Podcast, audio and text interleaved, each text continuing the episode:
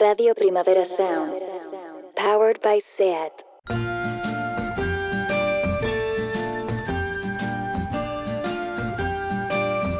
Ever since the day that you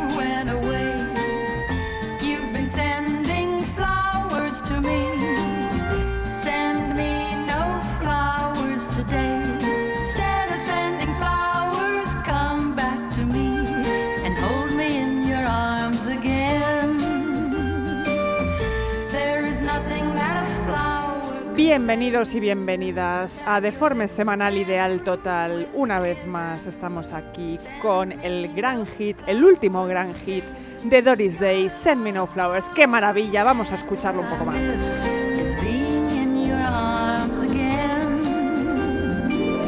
Efectivamente, Radio Fórmula de Forma Semanal, esta canción que va a venir a cantar la Doris Day aquí en el Santiago Bernabéu dentro de dos semanas. Mira qué primaveraza.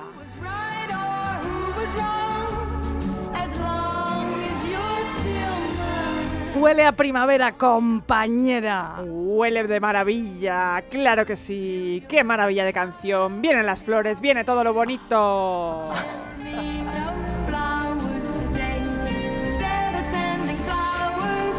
Lucía, Sí. parecemos dos machirulos que siempre están como contentos. Ya, ya, ya, ya. ¿No? ¿Cómo es la radio Los machirulos siempre están contentos. eh? no te jode. No claro. tienen preocupaciones. Como ¿no? para no. Y tú Son y yo, felices.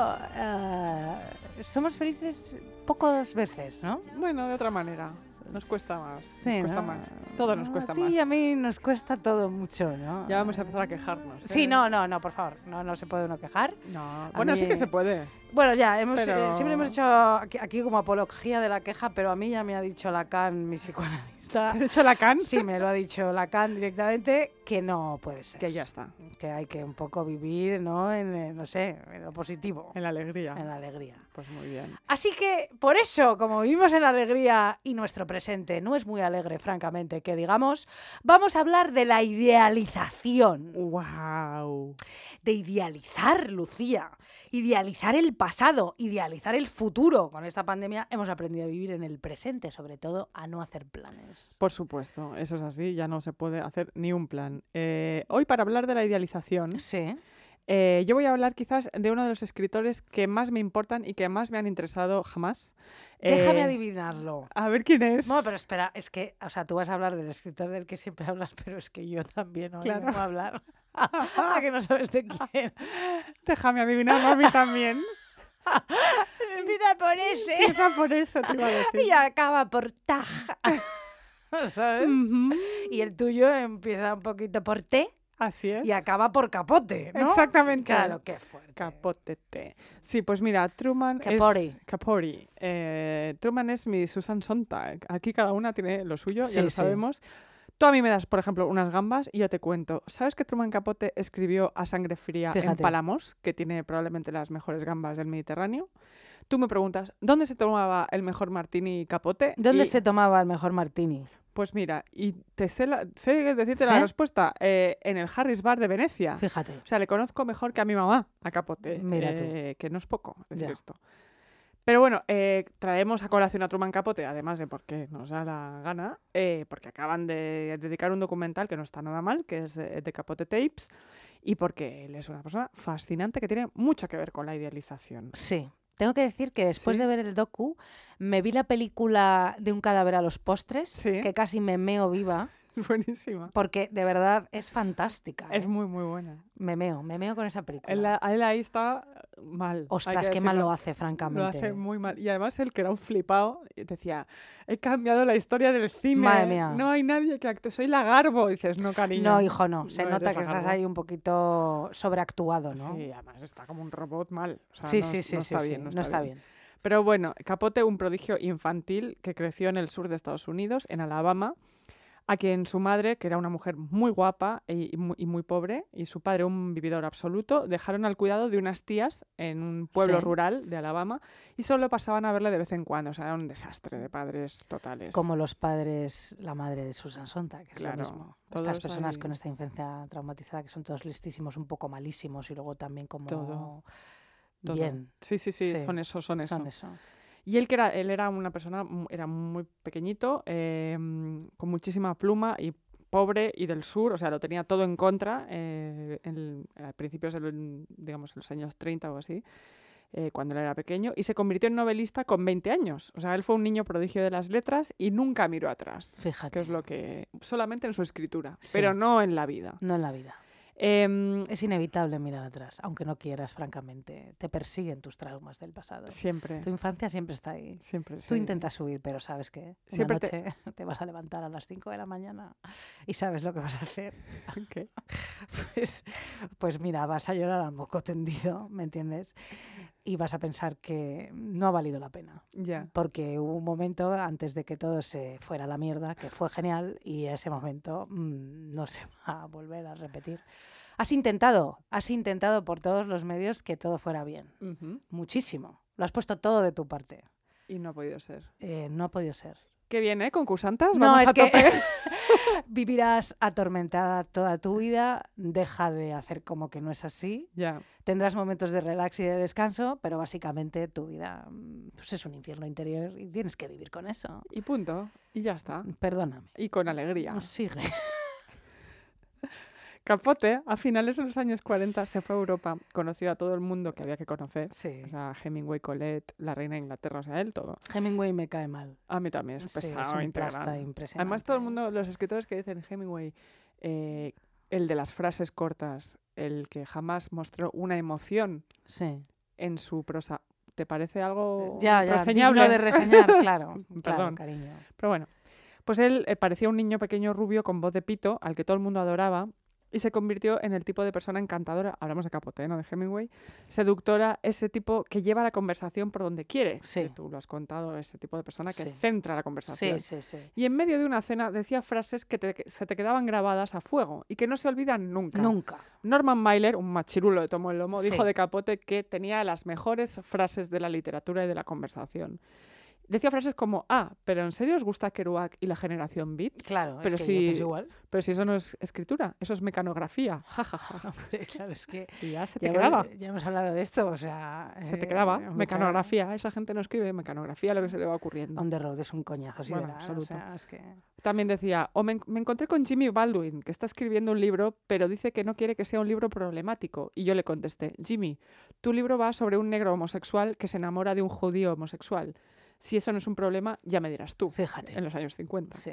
O no me gusta Meryl Streep, porque tiene cara de culo de gallina. Hombre... Bueno, a ver, capote. O sea, No, pero eso lo hacía porque como era el hype y a todo el mundo le gustaba Meryl Streep, pues Sí. él tenía que ¿no? decir lo contrario para hacerse él se hacía- el él- interesante. maligno e insoportable, pero inolvidable. Una- o sea, él tenía esas frases que tú luego las eh, escuchas y, o sea, ya no se te borra. Pero eso. francamente, todas hemos pasado por la fase de ay, Meryl Streep, qué pesada, no sé qué, pero ¿sabes qué? Es estupenda. ¿Somos idiotas o qué nos pasa? No, es una no, actriz increíble. Que es ¿eh? estupenda, que esto lo decía este, que, que era un pesado. Ya, pero que todas, digo, hemos dicho esto como que pesada, no sé qué. No. Pero ¿sabes qué pasa? Que yo creo que Meryl Streep, como hizo tanto drama durante mucha época Sí. y ganaba tantos premios, y ya sabes que la gente es una envidiosa y es espantosa, Sí. era como, ay, es una actriz afectada. No, no, no. No, no, pero que va a ser una actriz buenísima. afectada, es buenísima. Y luego se puso a hacer comedias y ahora todo el mundo ama a Meryl Streep. Porque canta, claro, Claro, lo hace todo. como nosotras, que cantamos sin parar Sin y vamos parar. a seguir haciéndolo. Lo seguiremos haciendo cuando queramos. Claro.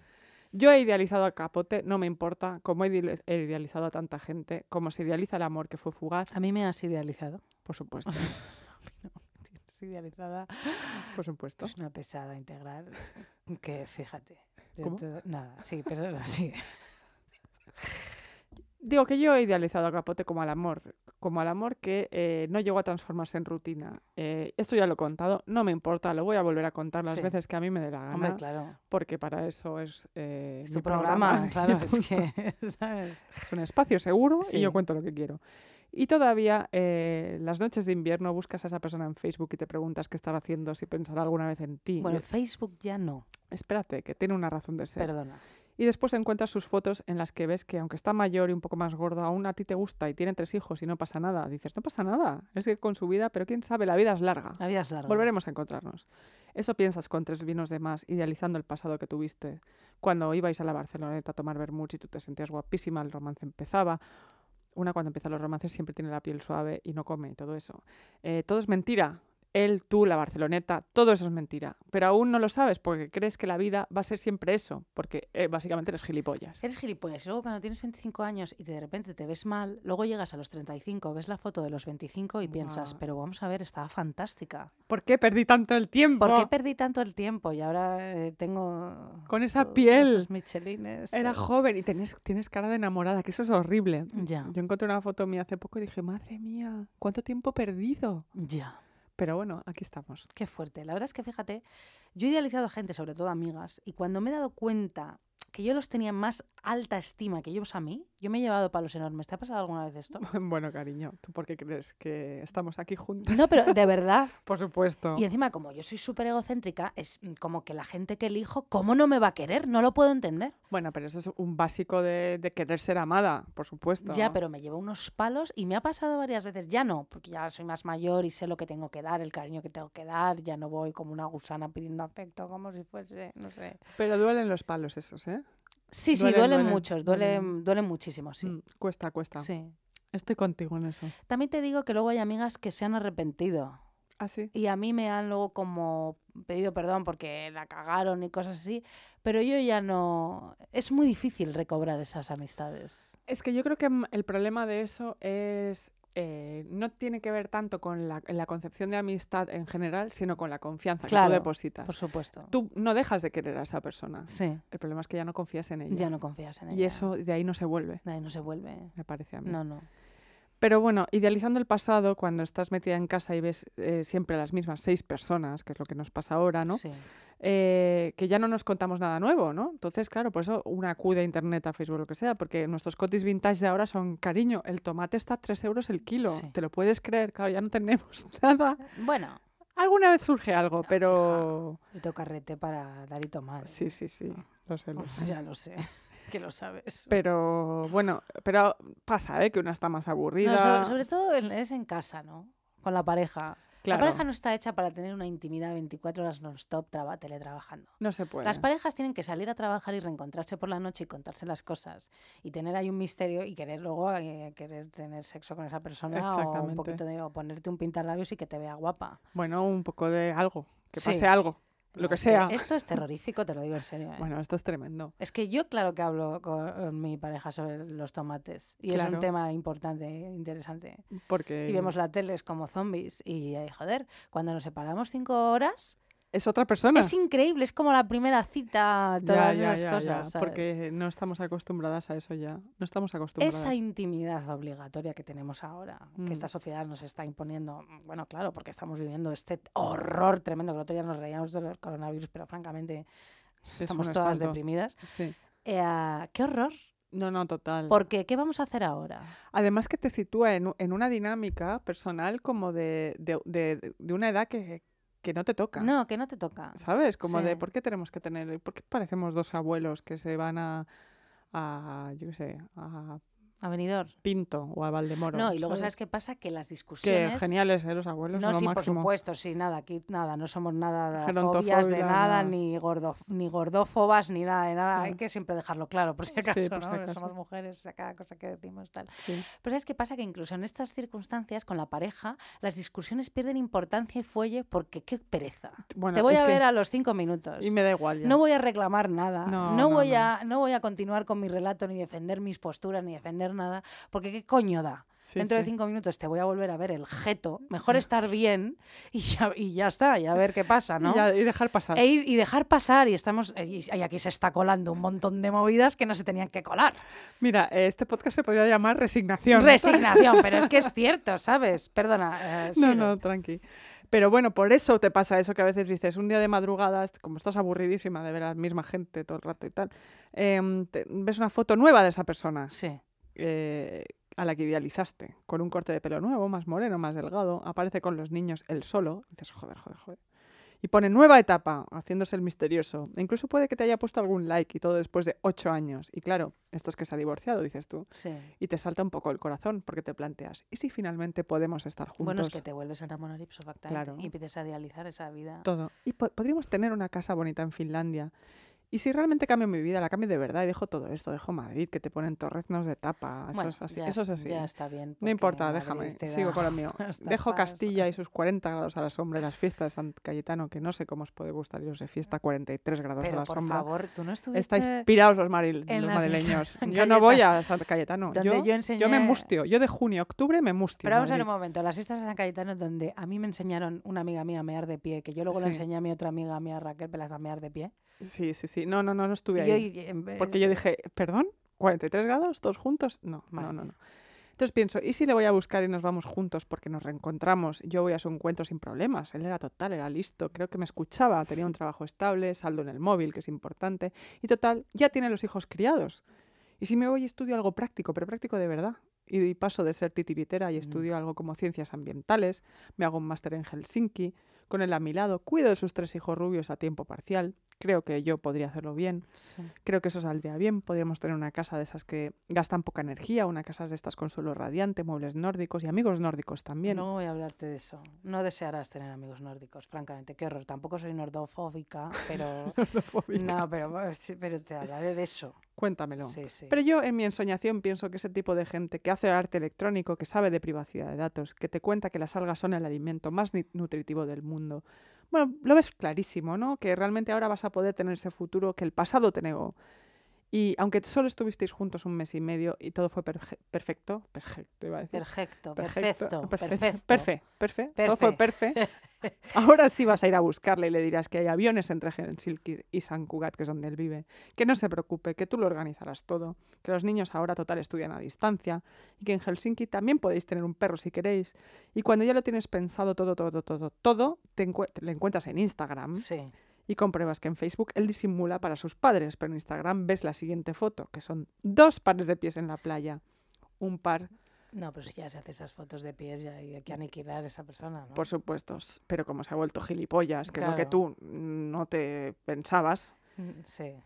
un par son de él y los otros son de una tía de 25 años. Esos pies no son tus pies. Sí. No, no, no, no. Son pies de manicura buena, pies hidratados, piel de pertenecer a chica con mechas de 150 pavos, piel de trabajadora de marketing, pies fibrados. Tú sabes que esos pies no tienen celulitis ni estrías, No. ni los tendrán jamás. Sí. Lo sabes en tu ser. Y abajo pone nuestro primer selfie juntos, together forever. Y entonces tú te jodes absolutamente. Sí. Eh, y piensas, ¿qué pensabas, idiota? ¿Que te iba a salir bien? No, no, no, no, cariño, no. Pero y esa chica pobre de 25 años ya tiene que dejar de No, porque él. claro, entonces te acuerdas que después de ese mes que te dejó él, que se te había olvidado porque tienes memoria selectiva para lo que te interesa, porque eso es idealizar y no Sí, lo otro, Sí. negar la realidad, el tío perfecto, que no es perfecto, se ha No. ido con una veinteañera que cree que todas sus imbecilidades son rasgos de personalidad interesante. Porque es una chica eh, que cree que el grunge es una música de los años 70. Una chica que nació cuando tú escuchabas a James Addiction y a Alanis Morissette. Te das cuenta, esta chica Sí. que es feliz, Sí.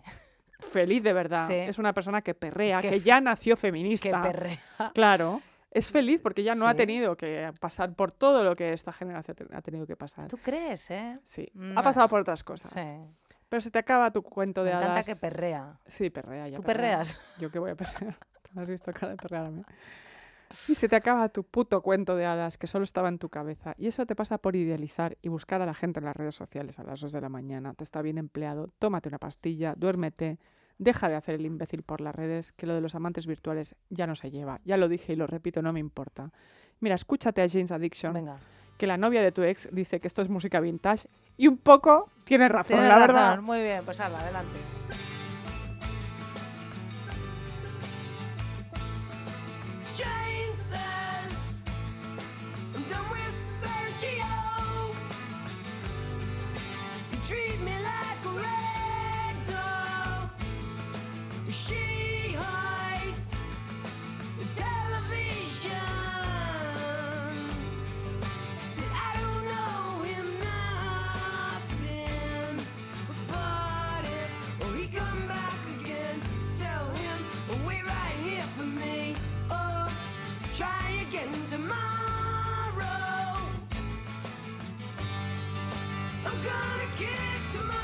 Radio Primavera Sound. Powered by SEAT. Pues muy bien, Lucía, hija mía. Te has quedado a gusto. Bueno, es que lo de la idealización hay que dejarla de lado en lo que- romántico cuanto antes. Pero sobre todo ahora mismo, insisto, con lo de la pandemia y con estas vidas estancadas que tenemos, que estás idealizando todo completamente y continuamente, Sin parar. Deja de hacerlo porque ya te has enterado que son todos, luego te histeriquean. Bueno, bueno, bueno. Ya hablaremos de eso. En realidad no se quieren acostar contigo, solo quieren que tu interés, alimentar su ego por tu interés, porque eres estupenda. Claramente. Y luego se van con otras que no tienen nada que ver contigo. No. Y, chica, Y ya de está. ti solo querían tu personalidad y que tú les hagas caso. Que les hablaras. y que les hablases. Qué Qué, horror. horror. Bueno. bueno, Lucía Ligmaer, A ver, yo sí pienso en idealización Sí. y en idealizar este podcast, me lo he currado de esta manera.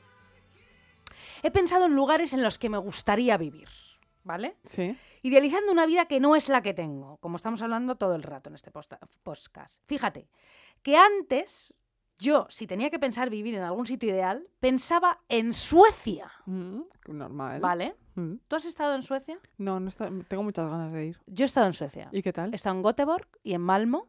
Y allí me compré un montón de cosas de Marimekko, que es finlandesa, pero Ah, está lleno de tal. Muy bien. Y me encantó.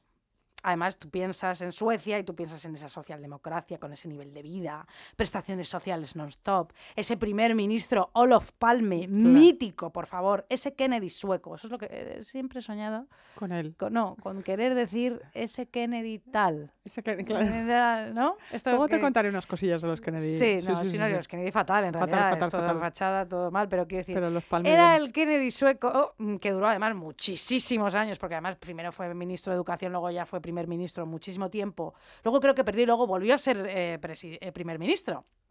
Bueno, vamos a ver, ese señor, eh, mm, vamos, ese gobierno reconocido por su papel en política exterior, que, bueno, o sea, un tío mar- mm, de izquierdas marcado por la defensa del pacifismo, el cumplimiento de los derechos humanos y el compromiso con los estados del tercer mundo. Todo esto lo de Wikipedia, por Muy supuesto. bien, muy bien. Aunque hay un documental buenísimo que se llama Palme, que te cuenta toda su vida, Ah, lo voy a buscar. que es buenísimo ese documental. Y además en su última legislatura, fíjate, Suecia se convirtió en uno de los mayores receptores de refugiados políticos, práctica que se ha mantenido a lo largo del tiempo. Ojo. Sí, sí, sí. Eh, luego contaré que tampoco lo tienen tan fácil como parece, pero bueno, es cierto que, oye, es de los pocos países que, joder, mm, les decían, venid, venid, que aquí Bueno, ¿no? durante la democracia para todos. Durante las dictaduras latinoamericanas de los 70, Sí, totalmente. eh, mucha gente se iba a la embajada sueca para- Totalmente. para, poder irse. Mira, de verdad, o sea, claro, piensa en ese gobierno, ¿no? Ese refuerzo por el bienestar sueco con esa elevada presión fiscal y cuantiosas inversiones en políticas sociales. Ese gobierno que se convirtió en un modelo a seguir para la izquierda democrática de todo el mundo. Una sociedad capitalista, sí, Lucía Sí. Ligmaer, Sí, sí, sí, eso es así, pero Eso solidaria así. con los trabajadores. Muy bien. ¿Vale? ¿Sabes? Muy bien, con Ingmar Bergman y esas películas maravillosas. Y hacerse eh, un fica, ¿sabes lo que es hacerse un fica? No tengo ni idea. Pues, mm, pues es esa pausa que se hacen para el café que siempre está acompañada de un dulce. En el trabajo que se lo hacen, sí. Ah, Como ellos no socializan, que luego te lo voy a contar, pues esa es una manera como de socializar. Ellos beben muchísimo café, hacen esto, acompañado siempre como de un dulce. Es como la, como la pausa del bocata de aquí. Sí, Muy bien. sí, yo fui allí a Malmo y hice ficas. ¿Hiciste ficas? Sí. Vamos a hacer un fica. Bueno, muy bien. Tú sabes que al final Olof Palme, tú sabes que le asesinaron al salir del cine una noche con su mujer y su hijo y su nuera, porque además iba sin guardaespaldas. ¿Tú, te acuer- tú sabes esta historia? Sí, sí, sí. Bueno, lo sabe todo el mundo, qué tontería, ¿no? Bueno, Y pero- sabes, bueno, que, que- que, bueno, mm, mucha gente pensó que era la ultraderecha, todas estas cosas. eh, sabes que se acaba de cerrar el caso ahora mismo y resulta que fue un señor publicista que murió en el año 2000. Fíjate. Se ha cerrado el caso en el 2020. Qué barbaridad. es muy Esto sí que no fuerte. tenía ni idea. Y que declaró además como testigo en su día en las primeras fases de la investigación. ¿Y O hay sea, alguna razón? ¿O era, eh, digamos, estaba enajenado? No tengo ni idea. Vaya. No, Fíjate. investigando, pero no. no Vale, vale, vale. No sé, qué horror. Un poco ves Kennedy al final. No, no Fíjate. sé. Bueno, la cuestión es que mm, tú sabes que además después de Finlandia, Suecia es el país más igualitario de la Unión Europea. O sea, quiero decir, leyes con perspectiva de género, Sí. increíblemente feminista todo lo que proponen y cómo Todo. se desenvuelve el gobierno allí. Y es el cuarto del mundo tras Islandia, Finlandia y Noruega, según la clasificación anual del Foro Económico Mundial. Fíjate, y que es el país nórdico que posee la tasa de empleo de mujeres más alta de la Unión Europea, 78%. Y hasta la iglesia sueca, luterana, tiene como primada a una mujer, la arzobispa de Uppsala. Qué gran título para algo, ¿eh? La Fíjate. arzobispal de Uppsala, Sí, muy bien. la verdad. No, pero Suecia, joder, muy bien. Además les dan becas a los estudiantes para todo, puedes estar estudiando muchísimo tiempo. Yo me acuerdo de tener compañeros de Erasmus suecos y era, no, es que yo estoy estudiando arte dramático y luego haré historia y después, o sea, era una vida que decías, pero qué maravilla es esta. Sí, sí, además confían en sus estudiantes porque como además es una sociedad increíblemente trabajadora Claro. y entre ellos, bueno, la honestidad como que se presume, van a hacer algo bueno con su vida. Así es. Tú imagínate un español, perdón. no, esto es broma completamente. Todo esto es broma. Francia es mejor, Suecia también, pero España, viva España. Muy Ah, bien, bueno, sí, Dios. ya, ya, qué fuerte. O el Estado español, claro, Qatar es, perdón, eh, o sea, bueno. El primer ministro ahora eh, sueco se llama Stefan Löfven. Vale, es un señor, pero está rodeado de un equipo de mujeres ministras increíbles que además, como he dicho antes, aplican perspectiva de género en todas sus leyes y la igualdad es uno de sus objetivos en su política exterior. Fíjate. Vale, es un gobierno feminista, con un señor, repito, pero es feminista. Pero hija, siempre hay un pero. Ya. A pesar de todo esto, en un reportaje, fíjate, del País Semanal del 2017, ¿vale? escrito por Silvia Blanco, siempre hay que dar las fuentes Siempre. y no fusilarse los contenidos. Nos cuenta, no, esto no lo digo por nosotras, por supuesto, en fin, que se dé por oído quien quiera. Nos cuenta, en este País Semanal del 2017, Silvia Blanco, nos cuenta que el psicólogo social de la Universidad de Valencia, Enrique Gar- eh, Gracia, y el epidemiólogo de la Universidad de Lund, Juan Merlo, hablan de lo que es la paradoja nórdica. Ajá. ¿Qué es la paradoja nórdica? Pues vamos a ver. A ver. Ellos publican un trabajo en marzo del 2017 en la revista Social Science and Medicine, ¿vale? Mm. Y utilizan de base una encuesta europea sobre violencia machista desde 2014, en la que Dinamarca, Finlandia y Suecia encabezan el porcentaje de agresiones físicas y sexuales a mujeres dentro de la pareja, muy por encima de la media europea. Joder. Es un gobierno de izquierdas con grandes prestaciones sociales, que se gasta muchísimo dinero en las prestaciones sociales. Es un gobierno feminista, leyes de, mm, ¿no? con perspectiva de género, pero uno de los países con tasas, eh, índices de agresiones, violencia de género más altos del mundo. Qué barbaridad. Qué fuerte. Esa ¿no? es la paradoja. Esa es la paradoja nórdica. ¿Y hay explicación? Bueno, mm, yo tengo una explicación. Ah, bueno, bueno. o sea, no, bueno, no, no, no te la voy a explicar. Yo creo que es que beben como burros. Ya. Pero Ya. Está Ya. bien decir esto, no lo sé. Que beben como no, quiero decir, está bien mi explicación, es terrible, no lo sé. Bueno. Es políticamente correcto. No, no voy a decir eso, porque eso lo dicen los fascistas. No, no sé. ¿Está bien que yo esté hablando de esto y diciendo que creo que esa es su válvula de escape? Bueno, es- está investigado eso, que el alcohol tiene una bueno, razón... allí se ponen finos. Se ¿eh? ponen finos. Es Bueno, bueno, habrá que estudiar. de alcohol. Aunque creo que en. Francia más, más que ella. Bueno, eh, es que eso te iba a decir, en Francia tienen una tasa de violencia machista eh, mu- muchísimo no, hablo, hablo, del, hablo del alcohol. Las dos cosas te Sí, iba a decir. vale. O sea, yo hice una vez un estudio sobre, mm, sobre alcoholismo en Europa Sí, y me sorprendió, más allá de los países eh, de Europa del Este, que tienen unas tasas tremendas, Sí. también históricamente, los, ¿sabes cuáles son los dos países con mayores tasas de alcohol de Europa? Eh, Suiza, Francia y los países nórdicos. claro. Pero lo de. Francia me impresionó. En eso España muy bien, ¿eh? Y Eso que fíjate, el aperitivi, ¿eh? Cómo nos gusta el aperitivi, pero... Joder, mm, pues eh, de verdad no estamos teniendo muchísimo rigor, ¿no? Porque claro, yo digo que es el alcohol, eh, quién sabe, ¿no? Pero bueno, es que es lo único que se me ocurre, porque... Bueno, Bueno, en realidad no, en realidad se me ocurren más cosas, pero no me quería adelantar. ah, entiendo. Vale, Perdón.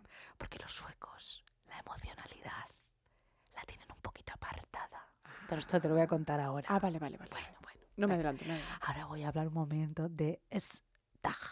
De, voy a hablar de Susan Sontag. No puede ser. Sí, sí, sí, pero sí, sí, sí, sí. Pero es muy divertido todo lo que te voy a contar y es muy interesante. Dale, dale. Además, bueno, todo esto yo siempre lo saco del libro de Benjamin Moser, que es Vida y Obra, este libro que para mí es el mejor del año 2020. Perfecto. Y estamos en el 2021 y todavía no me he leído un libro mejor que ese. Bueno, a veces pasa. ¿eh? Entonces, son todo anécdotas un poco que saco de ahí y luego yo ya me estudio, me leo cosas. Quiero Mira, decir. Yo luego voy a hablar de la bio de Capote, que es del Sí. 87. Anda, que no tiro de ella. Sí, no, no, es exacto. Bueno, vamos a ver, mira, en 19... todo esto que te voy a contar de verdad es interesante, os lo juro. Dam, vale. Venga, en 1968, Sus- ¡Ay, qué geo! Bien. Susan Sontag en 1968, tras viajar a Vietnam del Norte, se va a Suecia, a, a Estocolmo, donde la invitan a rodar una película. Suecia era un país en ese entonces muy popular, por todo lo que te he contado, socialdemocracia, todo esto empieza tal. ¿no? Ya, ni- ya habían invitado allí a Godard, al que le produjeron varias pelis, y a Agnes Bagda, y ahora llamaban a Susan. Y es que resulta que Suecia fue uno de los países más críticos con la guerra de Vietnam. Muy y es más, hizo la oferta de acoger a los desertores de las Fuerzas Armadas estadounidenses para que se fueran allí pitando. Y así estaba Suecia, lleno de estadounidenses que huían, que huían allí para no ser llamados a filas. Claro. Fíjate, Suecia, en serio. Pasó lo mismo con Canadá. La Pues gente fíjate. cruzaba la frontera para irse a Canadá. y es un próximo viaje que haré cuando tenga dinero. Y Esto me encanta Canadá, quiero ir a Canadá. Yo también quiero. Me encantaría, sí, pero Genial. no voy a ir contigo, voy a ir con mi novio. Yo, yo no te he dicho nada. No, sí, po- podemos ir todos juntos en un No jeep. pasa, bueno, no, no pasa en nada. un jeep no vamos juntos y tal. No, calla, entonces. vosotros. Sí, sí, iremos, iremos sin ti, porque no, porque. Porque ya está pues, bien. eh, te- ya está bien. Estamos todos ya juntas, parecemos gemelas. Bueno, bueno, vamos a ver. Susan llega a Suecia y quiere hacer esta película sobre estos desertores a estadounidenses en Estocolmo, ¿vale? Esto de los desertores que huían allí, mm, que Suecia les acogía y además se lo ofertaba y llamaba, a Estados Unidos le cabreó muchísimo y entonces como que quitan al embajador estadounidense allí en Suecia, ¿vale? Esto fue con el gobierno de Johnson, aún no estaba Nixon y entonces estuvieron dos años en Suecia sin embajador de Estados Unidos. Fíjate qué Ah, mira, dato. joder, muy era interesante. fuerte, Sí. eso. Dos años después Nixon, fíjate, pues mandó de nuevo un embajador que seguro que decía abogado, abogado y que estoy segura que si viviera en España muchísimo, pues eh, criticaría totalmente lo de Rocío Carrasco. Bueno, por favor, este tema. ¿Podemos hablar un momento de este tema? Por favor, antes por de seguir con la Vietnam, en Susan Sontag y todo. Eh, Quiero decir, Empieza tú, sí. eh, bueno, o tú, No, no, no, dale, dale. Quiero decir que esto de Rocío Carrasco y todos estos capítulos en prime time, cada domingo antes y ahora cada miércoles, es lo más importante que ha pasado en este país en los últimos años. Estoy totalmente de acuerdo. Además, estoy un poquitito cansada de este juicio moral ah, desde cier- cierta superioridad moral eh, de los medios de comunicación diciendo que esto es un serial, que esto es... eh, El maltrato como espectáculo. sí, sí. Exactamente. Es- mira, eh, han aumentado un 60% las llamadas al, al teléfono. 016, al y asociaciones 016. contra el maltrato. Mm, todo pasa literalmente por el mainstream, o sea que hay que llegar a la gente a través del mainstream porque, porque sí. Cada vez que ha habido avances sociales ha tenido que ver con cosas que han pasado a través de la televisión, Sí. desde el caso O.J. eh, O.J. Simpson, Anita Hill, hemos hablado de, de, por primera vez de abuso sexual gracias a temas que han sido públicos y que le, le han pasado a mujeres que han podido hablar. No, perdona, claro, es que el Y relato, ya está. este tipo de relato, además, contando toda esta eh, violencia silenciosa que mucha gente desconocía, la violencia vicaria, lo que significa luz de gas, todas estas cosas que muchísimos pasan por alto porque no entienden que eso es violencia y que es horrible. ¿Me ¿Entiendes? Y que psicológicamente puedes machacar a alguien, y sobre todo a las mujeres. Hay que contarlo. Es tan importante el relato y las voces de mm, este tipo de víctimas, ¿me entiendes? Que han est- esta señora que ha estado deshumanizada absolutamente durante 25 años, si- silenciada, callada y que ya ha tenido mm, los ovarios de salir y contar lo que este sinvergüenza le hacía, ¿me entiendes? Que todavía a día de hoy sigue habiendo medios, efectivamente, que además se tienen que callar la boquita porque muchos de esos medios que están diciendo esos han blanqueado el fascismo y han publicado cosas inenarrables, es- que nos hemos quedado todas estupefactas, ¿me entiendes? No, y además no solo eso, sino que, ay, el, el- la sociedad del espectáculo, la sociedad... O sea, cada día estás haciendo un artículo sobre Rocío Carrasco. Efectivamente. Tú también estás participando, o sea, que menos lobos. Y además, eh, Caperucita. efecti- ¿qué superioridad moral con algo que es tan absolutamente importantísimo? Bueno, bueno. O sea, eh, quiero decir, es que ya está bien. Estamos en el lado correcto de la historia. Hombre, esto. claro que sí, ya está bien. Además es que el feminismo eh, no está aquí, está aquí para incomodar a todo el mundo. Basta ya, además. Que os es- es estáis muy todos importante. incomodando porque no hemos escuchado la otra historia, pero si esta señora está aportando un montón de pruebas que la otra parte no ha aportado, bueno, da igual, todo esto que se está diciendo. Además, de, ah, eh, es que ella vendió exclusivas en la prensa del corazón. ¿Y? sí, ¿Y? sí, sí, ¿Qué sí. queréis? ¿La víctima perfecta? Sí, ¿Tiene, que ¿Tiene que ser una virgen eh, que venga de, no sé? Es- no, no, no trabaja en una ONG. Es una señora que sí vendió partes de su vida a la prensa del corazón. ¿Y qué? ¿Y qué? Sí, no, nada. Bueno, Basta ya con eso. muy bien. Eh, a tope con Rocío Carrasco. Seguimos con Suecia, con Susan Sontag y con todo. Bueno, Vamos a ver, llegan los desertores a Suecia, esta señora Susan Sontag les quiere hacer una película, Estados Unidos se enfada muchísimo con Suecia, quitan a su embajador y entonces, claro, vamos a ver, Suecia se interesó muchísimo por la Sontag, ¿vale? La llama ya Estocolmo para que ruede la película porque estaba Sontag súper en contra de la guerra de Vietnam, Ajá, ¿vale? claro. Pero espera, porque te he contado que Susan va a Suecia después de su viaje a, allí a Vietnam del Norte, a Hanoi. Sí. Ella va a Hanoi, a Vietnam, en 1968. Sí. ¿Vale? Ella viaja allí entre los asesinatos, además, de Martin Luther King y Kennedy. Una etapa, mm, bueno, muy movida. por Isabel, algún día deberíamos hacer un podcast dedicado exclusivamente al año 1968. Vale. Porque pasaron tantas cosas ese año Me parece muy que es una barbaridad. Vale. Por su activismo en contra de la guerra de Vietnam, claro, mm, insisto, lo he puesto dos veces, no sé por qué, la invitan. Ella ya había dicho que se avergonzaba de ser estadounidense a causa de esta guerra que se eternizó durante 10 años y entonces, pues bueno, pues está muy contento los suecos y tal. Luego ella escribe ese ensayo que se llama Viaje a Hanoi, contando su, su- su, bueno, su estancia en, el, en, en Vietnam, en el que, bueno, estando en contra de la guerra como estaba, ella te contaba que abrazar el comunismo del norte de Vietnam pues le costó mucho intelectualmente. Ya, Ella fue sincera, llegó allí y dijo, hostia, esto es complicado. esto es complicado. Y así lo cuenta en este ensayo. Sontag escribió que los norvietnamitas se preocuparan de veras por el bienestar de los cientos de pilotos estadounidenses y que allí pues no había torturas a los soldados estadounidenses, ni que pasaban hambres, ni que recibían palizas, ni que les asesinaran, como, mm, como luego sí que se comprobó que sí que Que sí pasaba. pasaba. Pero bueno, muchos activistas de izquierdas y mucha gente de la izquierda se pensaba que esto no ocurría Claro. y que solamente mm, los vándalos eh, era sea, que ella- Estados Unidos. Idealizó la otra parte. Ella lo idealizó. Esto lo pensaba efectivamente pues, la mayoría de la izquierda estadounidense. Bueno, muchos estadounidenses la odiaron por todo esto, por ir allí, por Bueno, decir todas estas cosas, claro, traición, todo esto, tal. Antes de seguir hablando de Suecia, ¿vale? Te recordaré que nuestra Jane Fonda, en 1972, cuando ella ya era activista en el movimiento pacifista, que ella ya había hecho Barbarella, ella era una actriz famosa y todo eso, ella se estaba además enamorando en ese momento de Tom Hayden, recuerda, Sí. líder del movimiento eh, pacifista y un señor político de izquierdas muy importante, además que fue uno de los siete de Chicago, por cierto, que la peli de los siete de Chicago es muy diver y sale Sí. Eddie Redmayne haciendo de Tom Hayden y vestido como rejón. Es un poco rejón. Es un poco rejón. En esa peli, total, Exacto. total. Bueno, la podéis ver en una plataforma, pero como no me no nos pagan ya, pues ya no hacemos publicidad porque este podcast ya pues eh, vale dinero. En fin.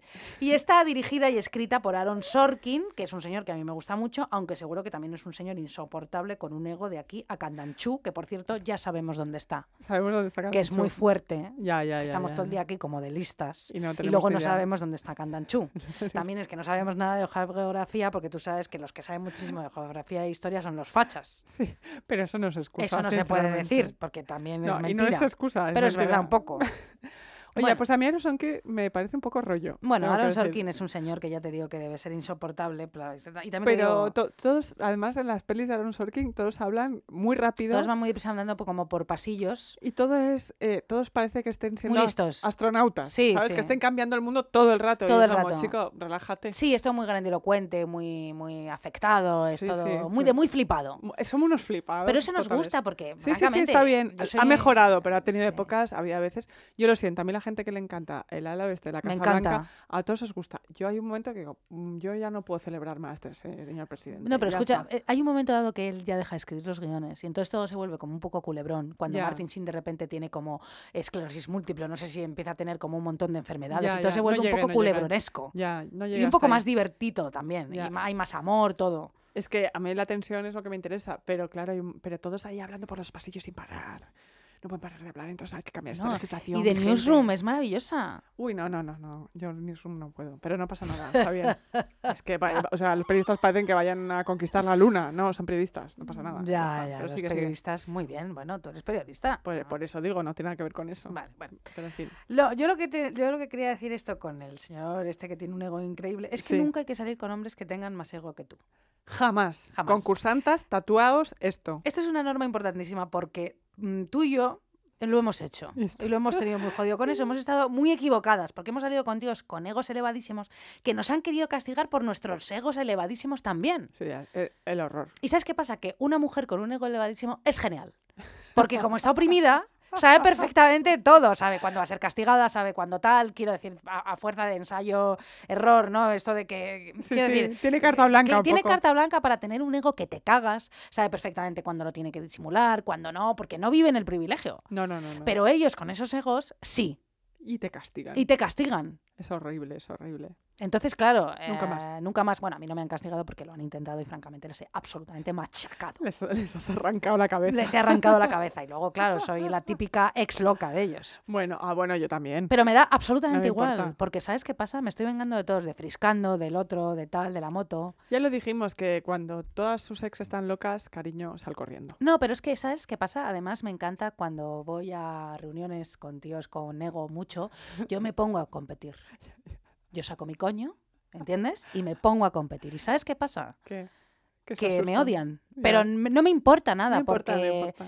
yo no necesito tu reconocimiento de No mierda. necesito tu validación. baby. Nada, yo ya estoy completamente, o sea, estoy a tope con esto. Total. Bueno, Barbarela. sí, sí, soy Barbarella, ya, es que e- es cierto, es cierto. Está bien, eh, está Soy muy bien. Barbarella y ¿sabes qué pasa? Eh, Que no pasa, A que mí todo no, bien. de mí, déjame, luego, luego se enamoran de mí. Pues, pues mejor. Esos tíos, ¿qué tal? Eh, O quieren volver a verme, me odian y me quieren, tienen como un morbo extraño porque, Dios mío, ¿sabes? Claro, ¿qué hago con esto? ¿Qué hago con esto? Pero yo les odio, lo digo desde aquí. Pues muy bien. ¿Eh, Yo Lucía? también, Sí, yo ya, Lo, también. ya lo sé. Me encantan las mujeres con muchísimo ego, te lo digo en serio. Sí. Viva ellas, eh, viva tú y viva yo. Exacto, ellos no, ¿no? Ellos que se junten entre ellos y se pinten penes, pollas en la frente y se chupen la frente y ya está, que eso es lo que hacen continuamente, ¿no? Y punto. Mm, ¿Sabes? Sí, ¿no? sí, sí, Esos podcasts de tíos, ¿eh? de cómicos, todos ahí, Eh. que hablan de lo que no importa. Bueno, pues muy bien, chupaos la polla a la frente, no me importa. Jane Fonda, sigo, se estaba enamorando de Tom Hayden, ¿vale? ¿no? Sí. Otro que debía tener un buen ego de aquí también. Bueno, a- tú dirás. Qué espanto, ¿no? Pero bueno, bueno, me cae un poco mejor, porque Sí, bueno, por lo menos cosas. izquierdas, yo Sí. que sé, aunque bueno, qué cojones estoy Sí, diciendo, ¿no? bueno. Sí, son los peores. Pero bueno, da igual. bueno, eh, en fin, ella estaba allí en el movimiento pacifista dando charlas a los soldados de Vietnam y hacerles pensar en que no debían eh, ir a la guerra o se habían vuelto a hacerles pensar en que aquello era injusto, Sí. ¿vale? Entonces, bueno, ¿qué pasa con Jane Fonda? La invitan también a ir a Hanoi. Mm, Y ella va dos semanas. Esto es muy sonado, muy conocido. Hay Sí. otro documental de Jane Fonda donde te lo cuentan fenomenal. Ella fue súper criticada, muchísimo más que Susan Sontag, porque por lo menos Susan Sontag tenía el sello de intelectual, claro, pero esta señora, guapísima, actrizón, barbarela, mm, la van a perdonar, hija de Henry Fonda, vamos. con muchísima más Hombre, exposición. la machacaron. Bueno, bueno. Ella va allí y que cu- cuenta que cuando iba a Hanoi, eh, desde el avión vio aviones estadounidenses arrojando bombas Mm, y que yo ya eso ya le espantó, ¿no? Además, ella desde allí contó que Nixon quería arrojar bombas a las presas y si eso pasaba a las presas de agua, si eso pasaba antes del monzón, un millón de personas se ahogarían o morirían de hambre, ¿no? Ella lo avisa desde allí, sí. desde Hanoi, radio, o sea, ella habla en la radio, llegan sus declaraciones hasta aquí. Ella habla desde allí a los soldados también por radio y les dice, vuestras madres nos criaron para ser asesinos, ella está muy a tope con la causa. Y les pedía que pensaran en la masacre que estaba sucediendo. Allí tú sabes que le hicieron una foto con un arma vietnamita en esta y mm, un arma vietnamita aérea. Hay No- una foto muy famosa. ¿No es un cañón? ¿Hay ella en un Sí, eh, cañón? sí, sí, bueno, Mm. es un cañón, Ah, es- sí, claro. Y entonces, bueno, ya en Estados Unidos la acusaron de ser absolutamente nada diplomática. Esa imagen de ella sentada eh, en ese arma, además riéndose mientras los soldados vietnamitas le cantaban, sentada ella en ese arma aérea, ya te digo, enemiga, fue una atracción para América y una burla para el país que le había dado todo. Claro. ¿Vale? Hay unas imágenes de todo eso y la Sí, sí, foto que está ella sonriendo y tal. Bueno, bueno Susan Sontag se llevó un anillo de que, que habían hecho eh, de, de restos de un avión americano. Ya, claro, Quiero son cosas que, claro, bueno, que- hay que tener cuidado porque al fin y al cabo son tus compatriotas. Bueno, Está muy eh, bien que estés en contra, por supuesto, yo lo hubiera estado en esa época, ¿quién no? Alguien decente, pero bueno. Total, la- lo, lo que te, te quiero decir con esto es que ella, eh, bueno, primero consiguió que Nixon no atacaran las, las, las presas, mm, porque Bien. ya va. Fíjate qué importante, ¿no? Bueno, Esto- arrojó luz sobre Claro, toda esta situación. efectivamente, ya va y entonces por presión no, no tal. Luego ella conoce a Ron Movie, creo Mm. que se llamaba así, ah, no, sé, ah, no, no sé si es el autocorrector que me ha puesto Movie y no es Movie, pero ahora lo, lo busco. Era un soldado arrepentido que se quedó paralítico y luego hace ella esta peli con John Boy. ¿Te acuerdas? Ella está divina, es esa peli que se llama Coming Home, Sí, dirigida por Hal Hasby. Sí, sí, me encantó esa película. Nada más y nada menos y que os recomiendo muchísimo a todos. Sí, sí. ¿Sabes? Que Es un luego- peliculón. Tú sabes que además luego ella se arrepintió muchísimo de. de, mm, bueno, pues de, de- de- de- de- de ha- de haber ido a Vietnam, de haberse mm, hecho esta foto en ese arma sentada, de eh, bueno, de haber a lo mejor no hablado con tanto, o sea, ella se, se arrepentía de no haber hablado con más tacto. Claro, bueno, porque... y al cabo había señores que fueron allí y estuvieron machacados y todo eso y bueno. Bueno, murió mucha gente, eso es así. Bueno, pues te voy a poner una canción antes de seguir que se llama Dicen por ahí de Luis Berea, que es divertidísima. Dale.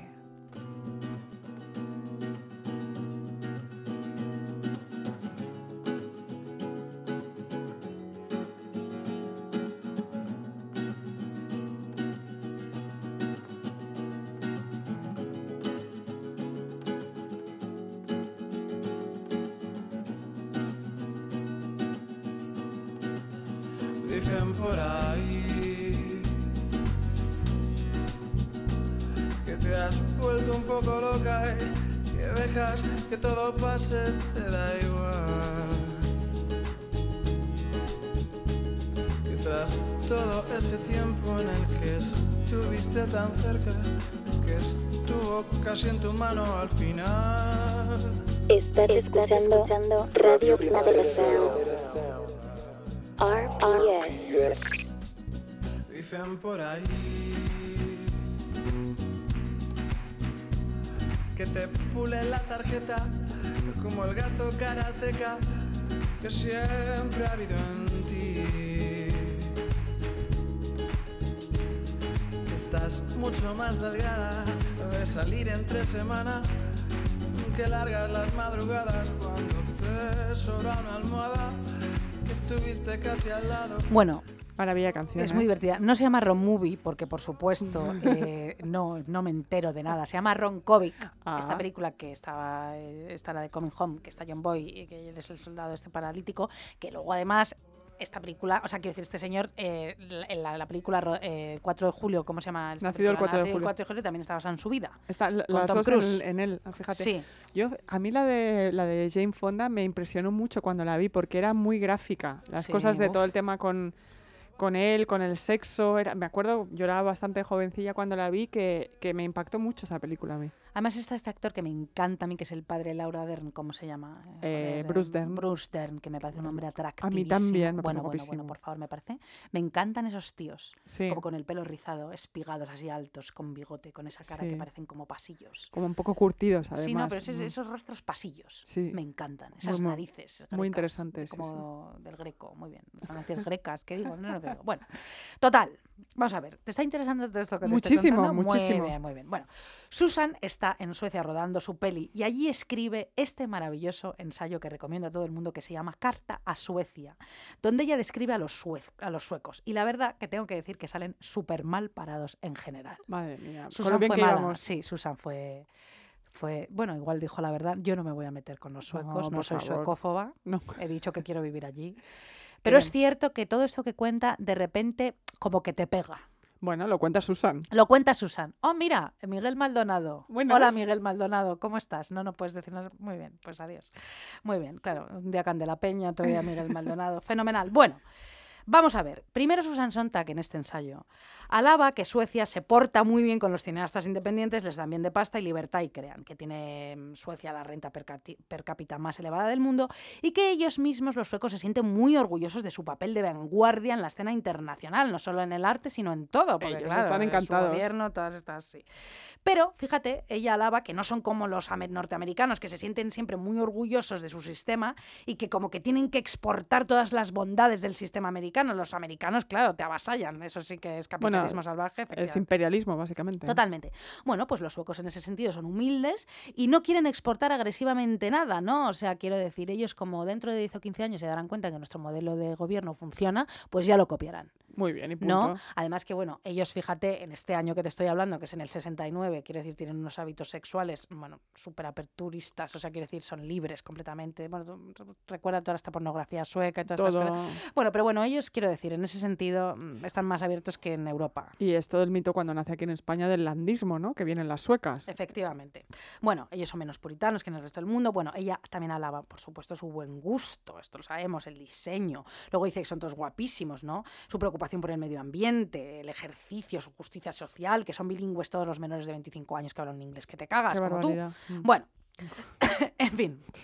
Sí, además mm, ella dice que sabe que son un país eh, estupendo, pero que no presumen, todo muy bien, vale. Pero efectivamente ya empieza el Via Crucis de Suecia, porque esta señora de repente dice que este es un país muy distinto del que se había ella imaginado. Ah, sí, ¿por qué? Muy distinto, Lucía Ligmaer. Un momento que me voy a carraspear el gapo que la preconcursanta me dijo siempre que tengo. sí, hija mía. ¿Por qué? Vamos a ver, esto empieza así. Esto es en 1969. Ojo, no sé si las cosas habrán cambiado mucho, igual no. Bueno, vamos a ver. Los suecos, querida Lucía Ligmaer, todos según Susan Sontag, no se meten en discusiones. Enseguida dan la razón tanto al extranjero como a sus compatriotas para no tener conflictos. Esto explica su neutralidad internacional de las que ellos siempre han estado orgullosos, pero Sontag dice que es porque es un pueblo psíquicamente aislado, mutilado. Bueno, es una neutralidad internacional que recordemos también tienen ahí una culpa por todo el tema del nazismo que alucinas, porque los suecos y los daneses dejaron pasar ahí tranquilísimamente a todo el mundo. Sí, efectivamente. Recordemos. Fue un coladero Esto es historia Sí, sí. y ya está. No lo estás, eh, no te lo estás inventando. No me lo estoy inventando, ¿te imaginas? Ya, bueno. También dice que se toman muy mal las críticas que se publiquen sobre ellos en el extranjero. Por ejemplo, Eisenhower habló de un superalto índice de suicidios en Suecia y ellos se cabrearon muchísimo los suecos. Y eso que en esa época era el noveno país en la escala mundial en índice de suicidios. Eso es heavy. ¿Y se enfadaron ellos? Muchísimo. Con la realidad. Con la realidad. Bueno, chico, mira, no lo podéis tener todo. No también lo te podéis digo. tener todo. Y que eso ha seguido siendo así durante 50 años, esa alta, eh, esa ese índice eh, alto en suicidios. Y además Sí. he mirado yo últimamente para, para este, cos- este coscas, que hoy no sé hablar, y efectivamente, sigue Sígueme. muy arriba. ¿vale? Bueno, Dice Sontag que ellos quieren que se les quiera y que por eso son humildes. Y ella eso no lo puede soportar. oye, mira, es que a Susan no le gusta No, nada. no, no, pero es que ahora te lo voy a desarrollar, pero porque, vamos a ver, ellos, ella dice que dicen, somos tímidos, somos gente inhibida, somos torpes. Mira, ella dice que para un pueblo tan consciente como son ellos de sí mismos, son súper pocos psicólogos o emocionales. Los suecos no hacen reflexiones, reflexiones profundas sobre sí mismos ni sobre los demás. Las observaciones que hacen son anodinas, no critican a los demás nunca, y que sus conversaciones, para quitar carga psicológica, giran en torno a las cantidades En serio. las horas de sol, cuántas horas han dormido o cuánto pagan por el piso. Los números son impersonales y neutrales. Muy bien, los números mm, para ellos son lo más. ¿Vale? Existe una reserva total en torno a su vida privada y personal. De lo que sí hablan mucho es de dinero. Otra vez números. Otra vez. Otra parar. vez tal. Eso a mí me parece muy bien, ¿eh?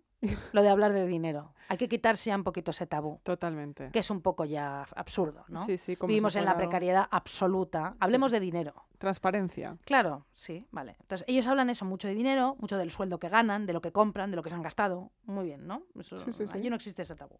También dice que la gente se desnuda en las saunas y en las piscinas muy tranquilamente. Tienen como una percepción de su cuerpo, pues muy liberada, efectivamente. Pasan. Es- en eso, eso está bien. Bueno, lo contrario del catolicismo, ¿no? Sí, Un sí, eso Mm. Allí tampoco es un tabú. También te cuenta que en Estocolmo, que es una ciudad sin ruido, la gente habla bajito y poco, y sobre todo por teléfono. Habla muy poco. Y aplauden sin hacer ruido, como así. Ah, Sí. no sabía nada. Ella te cuenta que fue un concierto de rock de los Doors, ¿vale? Sí. Y que es verdad que todos iban muy bien vestidos, todos los suecos, y que eran guapísimos, aunque dice que llevaban un estilo como de hace dos años. Qué cabrona son tan. ¿eh? Es claro, que- como ella vivía en Nueva York, Claro, ¿no? sí. Te jode. Y entonces, claro, que ellas estaban como inmóviles en el concierto y que aplaudían así como flojito. Y que ella, por ejemplo, solo les oyó gritar, ¿no? A los suecos, ¿no? Así en, en un evento como multitudinario, en un partido de jockey, pero que de una forma muy decorosa. También como bajito, como. "Ah, eh, Claro, todo, todo ah". muteado. Sí, como, como educado. Claro. Ah, Por ahí el, todo el diseño sueco y todo Sí. eso viene de ahí, ¿no? De que todo es suave, gris, ¿no? En tonos- no, no lo sé. Todo, todo, todo en un tono tranquilo. Cero barroco, claro, Claro, sí, no hay Bueno, fluorescentes. no, no, no, no, no. Bueno. Ella dice, la conversación para ellos en general es tensa. Qué estupidez he dicho, eh, perdonadme. No, hija. un poco estúpido. No, por cada estupidez que tú dices, yo digo 700. No, está bien, está bien. Te daría 40 peniques por cada... ¿Cómo se, cómo se dice eso? Te doy 50 peniques por cada... Bueno, ya, En fin, Lucía, sigue. por favor, este es tu programa. Tú puedes decir lo que tú quieras. Vale, no hay fluorescentes, solo Ya grises. está bien, Ya o está bien. sea, mm, Sigue, sigue, Fuera perdona. fascismo ya de las calles. Viva Vallecas y todo. Bueno, y sí, punto. bueno. Así es. Bueno, ella dice, la conversación no les gusta a los suecos, para ellos es tensa y hay que terminarla enseguida. Claro, porque, claro, pero bueno, aunque no les guste hablar, hacen una cosa que yo hago. ¿Qué Ellos es? dicen y narran lo que hacen en todo momento. Voy al retrete, Bueno. voy a pedir una cerveza, me voy a sentar aquí. Claro, Ah. porque como para ellos es tenso y no quieren hablar como de cosas profundas ni nada, Tienen que contarlo todo. tienen que rellenar el éter. Claro. ¿Vale? claro. Entonces, todo eso, como yo, me chifla Suecia un poco por eso también. Bueno, pero en cualquier caso, la conversación corre el peligro siempre de desinflarse, dice Susan, tanto por el deseo de reserva, ¿eh? Sí. de, de- de- de reserva de lo propio, de lo personal, como por el amor y la pasión que tienen por el silencio. Claro. Adoran el silencio, ¿vale? Vamos, no me he hecho yo un novio sueco, hija mía, pero ni de coña. O sea, ese señor me odiaría a mí, ¿vale? Pero con lo que te gusta a ti, Bergman, ¿eh? Sí, bueno, pero y ellos hablan que te mueren. Lo que pasa es que no, se desata ninguna pasión mediterránea. No, claro, por supuesto que no. Todo es como en un tono neutral. Todo Y está se ahí dicen unas cosas súper heavy. por debajo. Claro. El silencio es el vicio nacional de Suecia, dice Sontag, que esta también es una cotorra increíble, que además a ella no le gustaba nada estar sola, porque también tenía una falta de afecto que te cagas. Claro. Yo tenía que tener al hijo, a la novia del hijo, a los amigos y todo. Todo a. Annie Leibovitz, que la trataba fatal, por cierto. Bueno, ¿Ah, sí? ¿A Annie Leibovitz? Bueno, Ajá. la machacaba, la machacó. Ah, esto me lo buscaré Bueno, yo. o sea, la, la... Bueno, esto, esto lo contaré en otra ocasión si quieres. Por favor. La machacaba. Qué horror. Bueno, da igual. Bueno, sigo, sigo. Sí, sí, sí. eh, bueno. El vicio, el silencio es el vicio nacional, dice Sontag. Menos los jóvenes, mm, que son un poquito más extrovertidos, pero vamos, que sí. Y dice que, claro, ella solo estuvo en Estocolmo y que, y que, bueno, que le habían contado que en el norte de Suecia era aún peor. Claro. Más silenciosos, menos habladores, más reservados. Bueno. Más cerca del En el sur, claro, siempre menos, siempre más holgorio, como siempre, viva el sur. ¡Viva el sur! Bueno, la agresividad también la llevan mal. ¿Vale? La policía es extremadamente educada y por eso tiene muchísimo prestigio allí. Su marcada aversión por la violencia se expresa en los suecos por su voz suave, el poco ruido en las calles, etc. Odian pelearse y el conflicto, como he dicho. Silencio. Ellos, de verdad, o sea, es que además, si eh, ella te cuenta también otra anécdota que no ha apuntado aquí, que están en un coche y dice, ¿dónde está la calle? No sé qué. Pues en la tercera a la izquierda. Y dice otro muy educadamente, no, me parece que es en la, en la segunda calle a la derecha. Y dice otro, no os peleéis. Oh, como que es imposible. Claro, no, están locos. No lo claro, pueden, no lo claro. pueden soportar. Dice Susan, ellos reprimen todo el rato. Es una sociedad reprimida. Reprimir la angustia de una manera tan drástica excede cualquier exigencia del autodominio y creo que roza los linderos de lo patológico, dice Susan. Totalmente de acuerdo, claro. Y que no es cierto que los sentimientos profundamente vividos tenga que desembocar en actitudes violentas. Y claro, lo reprimen todo tanto, que han llegado a un punto de indiferencia y pasividad que a ella le pone histérica y a mí también me podría. Y eso no estamos con ella. Monta un buen pollo, joder, te lo hemos dicho todo. Di las cosas. No te calles. No te calles. Cuéntalo. Cuéntalo todo. Mira a Rocío Carrasco, claro. Que si, no se, que si no se te queda ahí y luego te sale una hernia de hiato para toda la vida, ¿no? Los Claro. suecos que deben de tener, somatizar unas movidas que flipas. Bueno, ella cuenta que cuando alguien propone una cosa, ellos contestan, ¿por qué no? Dice que esto a ella le parecía antes encantador, esta respuesta, ¿por qué no? Pero que luego se dio cuenta que no es un sí, es un no. Pero decir no es mal educado para ellos, así que es una manera de no decir nada. Claro. Ella, ella estaba allí histérica, en Estocolmo. No podía más. Estaba hasta el coño. ¿Cuánto tiempo estuvo? Mucho tiempo. Mucho. Joder. Además, antes de ir a Vietnam, eh, o sea, antes de ir a viajar a Vietnam fue a Suecia, luego fue a Vietnam y luego volvió a Suecia y luego creo que volvió a rodar una segunda película. En fin, mía. bueno. En fin, claro, dice ella, una sociedad tan encorsetada necesita una válvula de escape. Es lo que yo decía antes. Ah, ¿sabes cuál? Claro, El alcohol. claro. El alcohol. Beben mazo, según Susan, todo el rato. Y así les libera de ser prudentes y, claro, pues ya dicen todo lo que tenían que Claro. querían decir. Pero luego se sienten muy culpables. Bueno, la resaca. No, vamos a ver, ¿sabes qué pasa? Que en, en- en 1914 y hu- hubo una ley que duró durante 50 años donde racionaban el alcohol. Era una especie de ley contra el alcoholismo. Una ley seca. Mm, ¿no? Bueno, pero les dejaban beber alcohol, pero muy poco. Entonces eso, es- eso es- ha supuesto para ellos eh, como que un señalamiento. O sea, quiero decir, como duró tanto tiempo esa ley, que duró durante 50 años, Muchísimo. claro, es un sentimiento mm, que, que seguía perdurando en 1969. En plan, compro alcohol y bebo como un cosaco, estoy haciendo algo fraudulento. Ah, Vale. claro, claro. Y luego, más que te liberas y cuántas cosas que no hay que contar, porque la sociedad sueca no hay que contar, Claro. imagínate la culpabilidad. Entonces, en plan, fíjate que Susan cuenta que se encuentra un amigo haciendo eh, cola en una licorería y él no la saludó por vergüenza. A mí me habían contado algo parecido que pasa en Suecia, que cuando tú llevas muchas botellas en, un, en una bolsa, Sí. que el tintineo de las botellas de cristal hace que la gente te mire mal por la calle. Pues fíjate, y esto pasaba en 1969. Sigue pasando. Pues fíjate. Bueno, en fin, claro, pues eso, no solo por la ley, sino porque, claro, luego se liberan y vete tú a saber lo que sale por esa boquita sueca preciosa. Otra manía suya es cerrar todo a cal y canto. Ah, Todo. Las iglesias, todo. Bueno, eso es normal, pero bueno, dice que su montador, cuando iban a tomar café, su montador de su película, a la quinta planta cerraba con llave la tercera. Los suecos son desconfiados, muy Ah. desconfiados. Y además, y además esto también es una contradicción porque se presupone una sociedad completamente honesta. claro, es que eso es, eso es impresionante, es verdad. Paradoja también. Son desconfiados. Luego también te dice que son súper poco generosos, que no te invitan a sus casas a cenar a no ser que seas amigo de toda la vida o familiar y que aún así ya les molesta. Madre mía. Suecia, en en o realidad. sea, Sontak acabó hartísimo. Hombre, es una ciudad un poco, eh, de- mm, o sea, en el 69 y, y según Susan Sontag, vamos a creerla, imagínate que la creemos, ¿vale? Es una sociedad de machirulos, aniquilados psíquicamente, no quieren hablar de los problemas, ¿no? Pasivo-agresivos, la emocionalidad completamente aniquilada, odian la vulnerabilidad, la vulnerabilidad además que se asocia siempre a las mujeres, Represivos. represivos, Qué barbaridad. imagínate. Un rollo, pero... No me extraña que luego digan que la violencia de género va a tope. Ya, ya, ya. Tú ya. reprime, reprime, reprime. Por algún lado Hombre, saldrá. claro. Luego también te cuenta que, claro, luego eh, si ya eres amigo íntimo y vas a cenar, las comidas no son abundantes. ¿Eh? O sea, encima son ratas. Y cuando salen se reparten la cuenta meticulosamente para pagar, ¿vale? Ya. Ah, y no les gustan los huéspedes. Eso de que se quede a dormir un amigo no lo llevan bien. Les trastorna el orden de la casa. Ya. A mí esto a veces me pasa un poco, ¿eh? A mí me pasa completamente. O Por eso soy sueca. Yo soy un poco sueca. Sí, sí, sí. No, Me cansa. no me gusta nada. sí. sí. También dice que hay pocos clubs y pubs y que los que hay tienen un ambiente muy triste, muy lúgubre. Ya, ya, ya. Todos ya. ahí, imagínate. Y además, sí, Eh, ah, hablando de voy al retrete, nada, de dinero, me he gastado 10. nieva sin parar fuera, imagínate. No, bueno. También dice que cuando encuentras a alguien por la calle no te saludan, hacen como que no te han visto, siempre hay prisa. Con Barcelona. Como en Barcelona, tus amigos. Pero aquí ya lo bestia. Esto tiene el lado bueno, ¿vale? Mm, Que por ejemplo el primer ministro iba en metro a su despacho y nadie le molestaba. Ah, bueno, Toda mira. su vida. sí. Claro, Bueno, tranquilo. Olof. Dice Susan, Suecia es el único país del mundo donde la misantropía es una actitud respetable. ¿Cómo se combate ese odio mm, por la humanidad? Mm. Dice Susan, con la naturaleza. Adoran la naturaleza, adoran el medio ambiente, adoran hacer deporte. ¿Por qué? Porque se van a la naturaleza, huyen de la gente y están totalmente mm, aislados, nadie les jode, no tienen que hablar, no tienen que tensarse y la naturaleza les chifla, hacen muchísimo ejercicio. Qué barbaridad.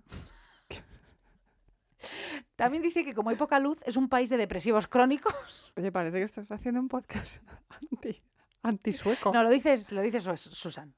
¿Eh? ¿Vale? Ah, ya, qué horror. Pobres suecos que nos oigan. No, pero que, a ver, esto es lo que le pareció a Susan Sontag. A Susan Sontag. Chica, mira, esto Sí. eh, lo escribió ella, pero madre mía, a- Susan no pudo volver ahí a No, pisar Susan no Suecia, estaba ¿no? harta de Suecia. O, o sea, sea- ella venía, estaba, claro, también te digo que debía estar un poco trastornada entre Hanoi Sí. y Estocolmo, decía la señora, debía flipar. No, claro, lo que pasa es que, claro, como ayudaban tantísimo, es verdad, a los cineastas independientes les daban muchísimo dinero, les daban y a todo muchísima el libertad. mundo. Claro, y eran como vanguardia en muchísimas artes y muchísimas cosas, bueno, su gobierno y todo esto, pues claro. E insisto, muy solidarios con, la, con los refugiados.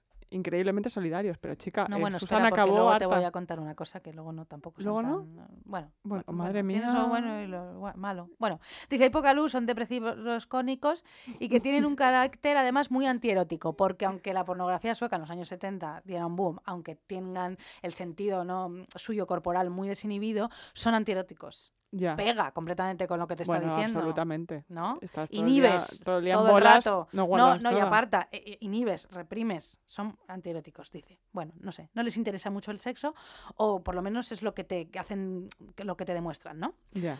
Que comen mal, ya te lo he contado, bueno, pero sobre todo destaca el buen gusto, su manera de Menos vestir en el mal. mobiliario y en el menaje, es verdad. Sí, totalmente. Es lo que yo busco desesperadamente todo el rato, mobiliario nórdico, vintage y actual. Totalmente. O Hay sea, que pasar por el aro. Hombre, también destaca, fíjate, en ese momento la igualdad entre hombres y mujeres. Habla de que hay muchísimos puestos de poder, que es verdad que hay menos mujeres que hombres, pero que están como, como con muchas iniciativas para eso, ¿vale? Sí. Y que despiquen y que despiden muy poco en los curros. Porque como no quieren conflictos y porque se da por sentada en la honestidad. Claro, bueno.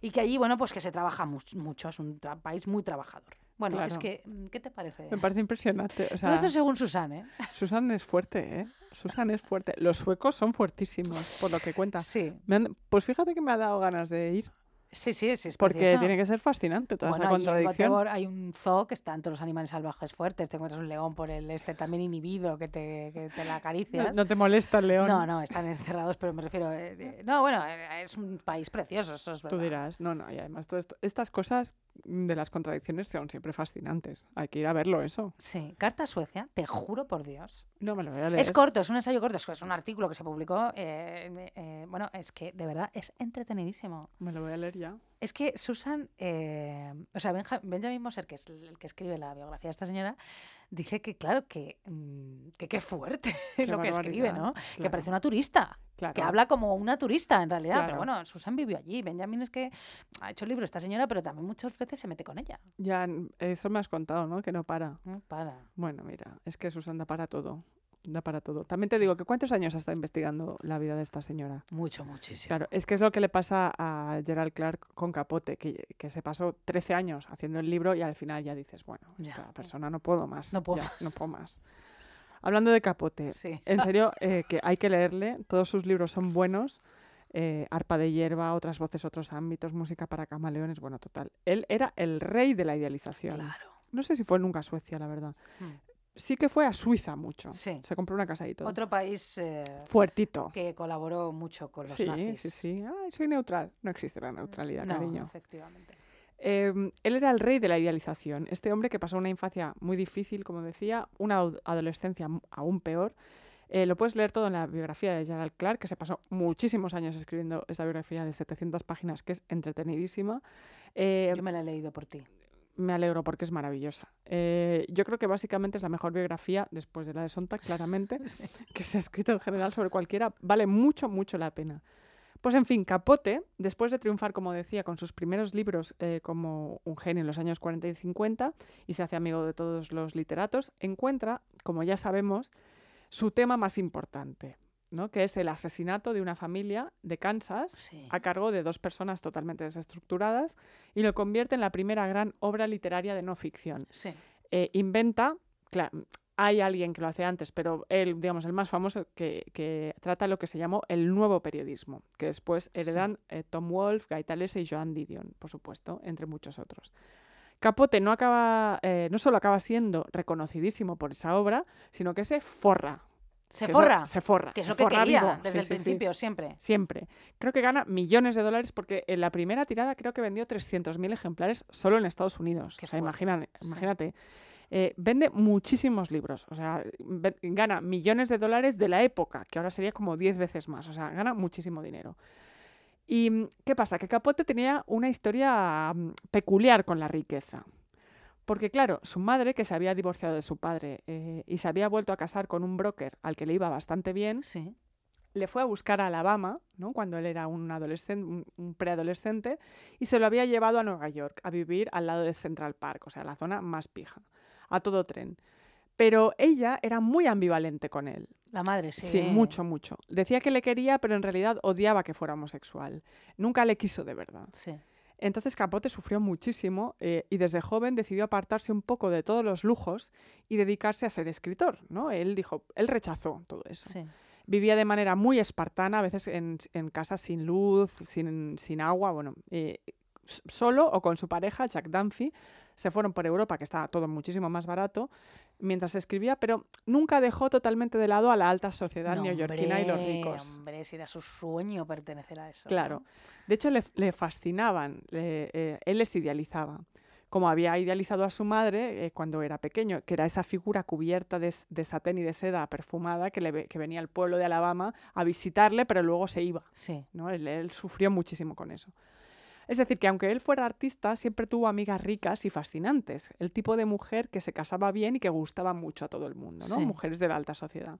Por ejemplo, sus primeras amigas, pero hablo de cuando tenía 20 años, cuando Sí. todavía no se había ido a Europa, eh, eran Ona O'Neill, que luego fue la mujer de Chaplin, o Gloria Vanderbilt, una Sí. de las mujeres más ricas del país. Bueno, y él se crió con Harper Lee, la Claro, escritora sí. de Matar a un ruiseñor. totalmente, totalmente. Que Pero- no era una, da- una dama de la alta No, sociedad. él, efectivamente. él tenía grandes amigos intelectuales, Sí. pero luego también grandes amigas muy ricas, ¿no? Desde siempre le, a mí le me dan pereza esas señoras, tengo que decirte. Ya ¿eh? verás, porque ahí está el kit De todo el asunto. Con el tiempo y el apogeo eh, llega cuando escribe a Sangre Fría y se empieza a rodear de mujeres bellas y ricas, a las que él puso el apodo de sus cisnes. Sí. ¿no? Sus cisnes eran Bay Paley, la mujer más elegante de Estados Unidos, Gloria Guinness, otra de las mujeres más elegantes, y Slim Keith, en cuyo estilo se había basado su marido Howard Hawks para crear el personaje de Loren Bacall en Tener o no tener. o sea, le sí. copió el estilo a su mujer. Dijo, Sí. pilló a Loren Bacall y dijo, vístete como, como Slim. Mariela Agnelli, la mujer del magnate de la Fiat, todas mujeres que salían todo el rato en el Vogue, en el Harper's Bazaar, etcétera, y que marcaban estilo y eran las más admiradas por las mujeres. Sí. Eran como las influencers del momento, ¿no? Sí. Pero muy discretas. Iban a almorzar, se iban a los yates, tenían dos o tres maridos, que como decía Capote, eh, estas mujeres se casan como quien se va de viaje a un lugar exótico, Sí, ¿no? Eh, te quedas ahí hasta que de repente te aburres y te vas. sí. Pues esto hacía, hacían ellas. Él era muy, pero muy, muy, muy amigo de ellas. Estaba todo el día con Bay Paley. Era un con- poco su preferida, sí. Sí, sí, sí. Y con Slim Keith. Se iban de viaje juntos, él se quedaba en sus casas y ellas y sus maridos también le adoraban, porque él era un hombre muy entretenido. Sí. ¿no? Les daba lo que ellos no tenían, que era lecturas. Claro, Básicamente les ricos, contaban. El aburrimiento del rico, el típico. Claro, llegaba el Exactamente. bufón y, Y ya a está. descojonarse. Después de Sangre Fría y el esfuerzo que le supuso escribirlo, hay algo en Capote que es muy importante porque se- él se rompe. Bueno, hay que decir que se enamoró un poco de uno de los... Exactamente. De uno de los dos, mm, de. ¿Cómo se llamaba? De Perry. Sí. De Perry Smith. Se enamoró un Y poco. también, no sé si vas a contar lo del final del libro. No lo iba a contar, ¿no? Pues Pero- contémoslo. Cuéntalo tú. No, en el documental este buenísimo que hay de Trapote, eh, uy, de Trapote, maricón. no, de Truman Capote cuenta que él llamaba una y otra vez al, Ah, a la sí, sí, sí, cárcel a la cárcel. para que los ejecutaran ya para terminar el libro. Eh, Sí, sí, es que, claro, él se pasa seis años escribiendo ese libro, pero se concentra totalmente. Él antes era un poco diletante, Sí, escribía muy bien, pero se pasaba una época en Nueva York y otra época en Europa. eh, Época, ¿Sabes? Como iba y venía, era muy ambivalente con su Sí. escritura. Pero con La Sangre Fría se concentra absolutamente. y está seis años Y escribiendo. está seis años. Pero ¿qué pasa? Que como es una historia real, el libro no puede terminar si no les a- a- ejecutan. hasta la ejecución, que es lo que le cerraría que a sangre fría es el asesinato que han cometido ellos y el asesinato que comete el Estado. Entonces, ¿No te parece increíble que le esté llamando completamente para que les ejecuten cuanto antes para escribir el final? sí, sí, es terrible, es terrible. Bueno, es que él, claro, se, asomó a todos sus abismos Y se enamora de uno de ellos. y la culpa le corroe, Sí. porque no puede evitarlo, porque él quiere su libro. Quiere su libro. Entonces, claro, su tarea había sido gigantesca. eh, entonces, y cada vez, con toda esa culpa, em, le cuesta más esta vida espartana, lo de pasarse meses y meses aislado del mundo, ya sea en Palamos, donde había estado, o en Suiza, donde él se iba a escribir. Y él dice a la mierda con todo. Y en vez de tomarse un martini por la noche, que es lo que hacía siempre, se toma tres o cuatro, ¿no? Se alcoholiza, básicamente. Y cada vez le cuesta más volver a la escritura, a ese régimen Sí. que requiere. Hasta que un día dice, espera, lo que me pasa a mí, que porque era un hombre muy inteligente, es que he alcanzado lo que yo quería. Claro. He alcanzado el éxito y también el prestigio literario. Sí. Entonces, como dice Santa Teresa, se, derra- se derraman más lágrimas por las plegarias atendidas que por las no atendidas. Es decir, ten cuidado con lo que deseas, Sí. que quizás se cumplirá ese básico. Efectivamente. Y se obsesiona con esta idea. ¿Qué le pasa a la gente a mi alrededor? ¿no? Él se pregunta, claro. Muchas eran mujeres como mi madre, dice, criadas en la pobreza que consiguieron un buen matrimonio Sí. consiguieron lo que deseaban, pero son todas infelices, porque realmente sus amigas pijas están todas fatal. Todas aburridas, cotillando sobre las demás, sin nada que hacer, robándose el marido las unas a las otras, Sí. comiendo cóctel de gambas todo el día. O sea, estaban muy, muy, muy aburridas y eran muy infelices. Y él se dice, voy a escribir sobre esto. Voy a escribir sobre esto. Voy a hacer una gran novela, como Proust, donde yo testimonie a la alta sociedad que me rodea. Yo voy a ser el testigo y el escritor de mi tiempo. Sí. ¿vale? Entonces Capote idea una gran novela en clave, un romana clef, que se llama Plegarias atendidas, Sí. que en principio se basará en mujeres que él no conoció, pero que fueron gran- grandes cisnes anteriores a su tiempo, como Mona Williams, una mujer hermosa pintada por Dalí, una belleza, si la Sí. buscas en internet es increíble, que había salido de una granja de Kentucky y que había conquistado el mundo, casándose con el tío más rico de Estados Unidos, o sea, un tío mm, no muy millonario, una cosa loca, o sea, como si te casas con Bill Gates, Sí. O Anne Hopkins, que era una starlet que se había casado bien y después había matado a su marido Ajá. porque él quería divorciarse. Él, claro, él tiene todas esas historias anteriores a su época y dice, bueno, voy a escribir esto. Las ideas eran geniales. Pero claro, a medida que pasa el tiempo, Capote cae en la tentación. ¿Y si hablo realmente de la gente que me rodea? Ya, hijo mío, mono. De la de ahora. Entonces se plantea una obra enorme, gigantesca, una, una tarea titánica otra vez Sí. Que vaya desde sus inicios en los años 40 hasta su momento en los años 60. Y lo hace. Y salen todos.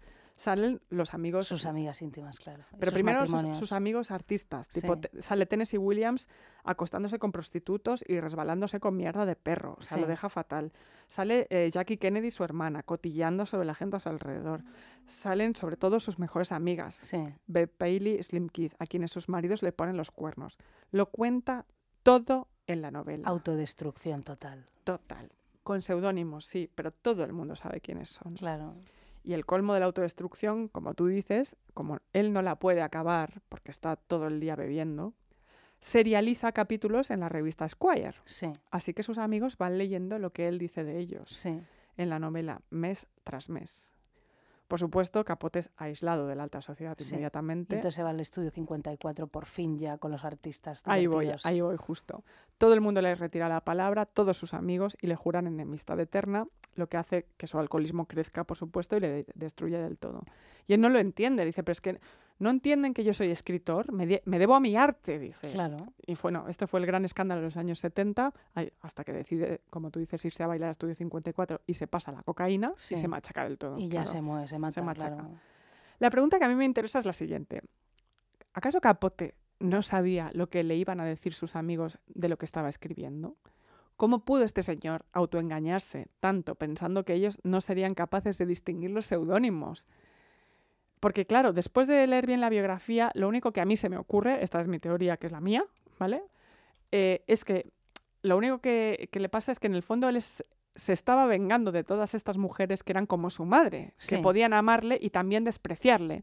Se quería vengar de todas estas mujeres ricas a las que él había idealizado, pero que en realidad era una, era una panda que eran aburridísimas.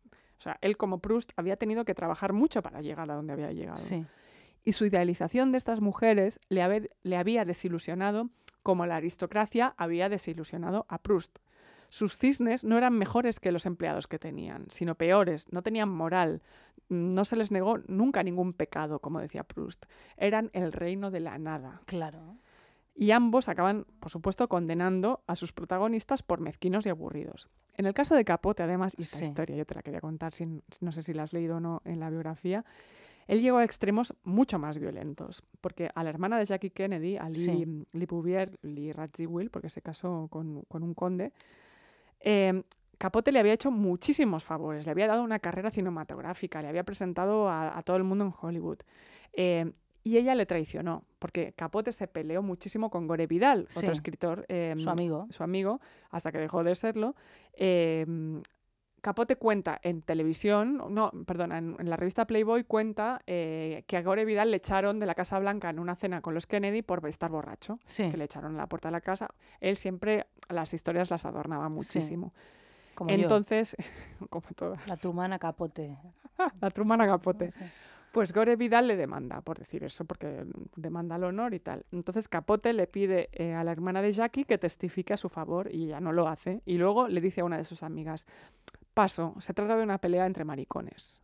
Ah. Y entonces Capote no se lo perdonó. Nunca, claro, porque... eh, y entonces él empezó a hablar de ella fatal en las entrevistas, salía borracho, poniéndola a parir. Bueno, es un poco triste porque él ya estaba muy mal de la Sí, cabeza. sí.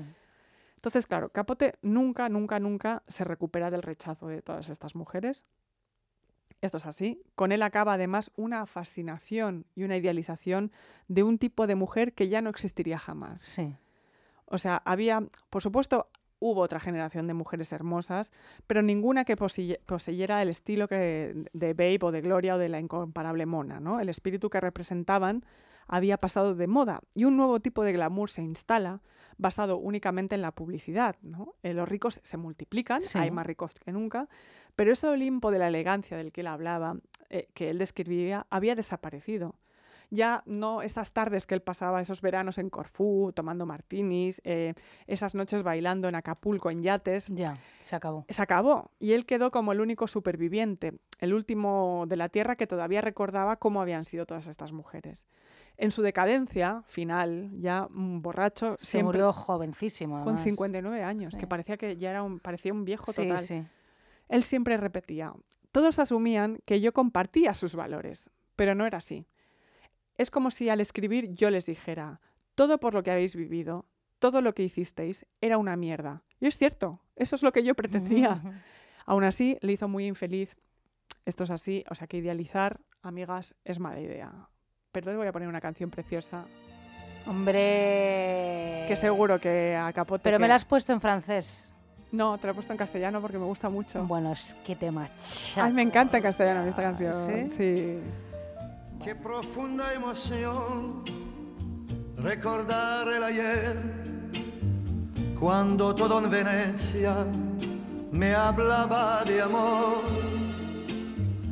Ante mi soledad, en el atardecer, tu lejano recuerdo me viene a buscar.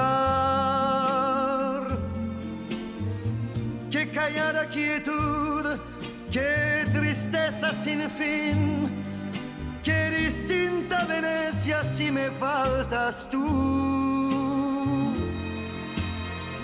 Una góndola va cobijando un amor, el que yo te entregué, dime tú dónde está. Él se tomaba los martinis en el Harris Bar. Qué tristeza hay en ti. Me encanta esta Es canción. preciosa. Pero me gusta más en francés. Mira, a mí es que me gusta en castellano. Ya. Bueno. No pasa nada. Hay, hay un. A ver, un momento, sube un poquito, Eva, por favor, gracias. Es que hay como un giro en la canción que me gusta. Sí, Ahora. Esa- ahora. Qué callada quietud, qué tristeza sin fin, me faltas tú. No. O ya ha pasado, no lo sé. Ni la luna Ahora. pasar ¿A qué te refieres? tiene el mismo fulgor. Qué triste y sola está Venecia sin tu amor. Creo que es ahora. Cómo sufro al pensar que Venecia murió. Bueno, No sabemos. es que yo me la sé en francés. Pues chica, Ya, ya entra un bucle. Ya entra un bucle. Es que ya entra un bucle. Ahora tengo que buscar en francés el girito que me gusta a mí que hace Bueno. Con la voz. No, no, no, sí. está? No, ya, no, ya se perdió. se perdió. Se perdió. En la inmensidad. En la inmensidad de Venecia. Bueno, vamos a ver. eh, para terminar el programa, Sí. yo sigo con Suecia. ¿Por qué vas a, ¿por qué vas a No, es que, es que he estado esta semana completamente alucinada con Además, Suecia. hoy, como siempre, vienes un poco Sontag vestida. Sí, sí, Entonces, tiene así, todo el sentido. negra, todo bueno. Muy bien, hijo mío, pues mira. Yo he visto, ya lo hemos visto varias veces este documental, pero claro, lo he vuelto a ver para traerlo aquí. Sí. Es ese documental tan guay que se llama La teoría sueca del amor de Eric Sí. Gandini, Sí, sí, sí. que tú has escrito sobre él, yo también he escrito sobre él. Perfecto. Muy bien. Muy bien. Todas, empate. Que es muy fuerte ese documental, porque es un poco de coña, la verdad. Bueno, además que es más tramposo que Bueno, la hombre, copa de por supuesto, pino. yo creo que además hay partes en las que hay actores. Es que seguro. ¿eh? Y ahora vamos a contar las partes que tal, Sí, sí, porque, o sí. sea, Sí, sí, sí. Sí, sí quiero decir, lo de Susan Sontag es más riguroso que lo que cuenta este documental. sí, sí. sí. Pero bueno, La tesis del documental sí que es verdad. Es muy interesante. Es muy interesante. Bueno. Ese documental de la teoría sueca del amor, repito, de Eric Gandini, comienza contándote cómo la gente, lo que estábamos hablando antes una y otra vez, disfrutaba pues de una vida acomodada, un nivel elevado de vida, mentalidad progresista, en fin, la gente confía en los líderes. Yo ya estoy hablando un poco ya más en la actualidad, no en los años 60, eh, 70 que estaba hablando antes. Bien, Sí. poco mm, a poco, vale.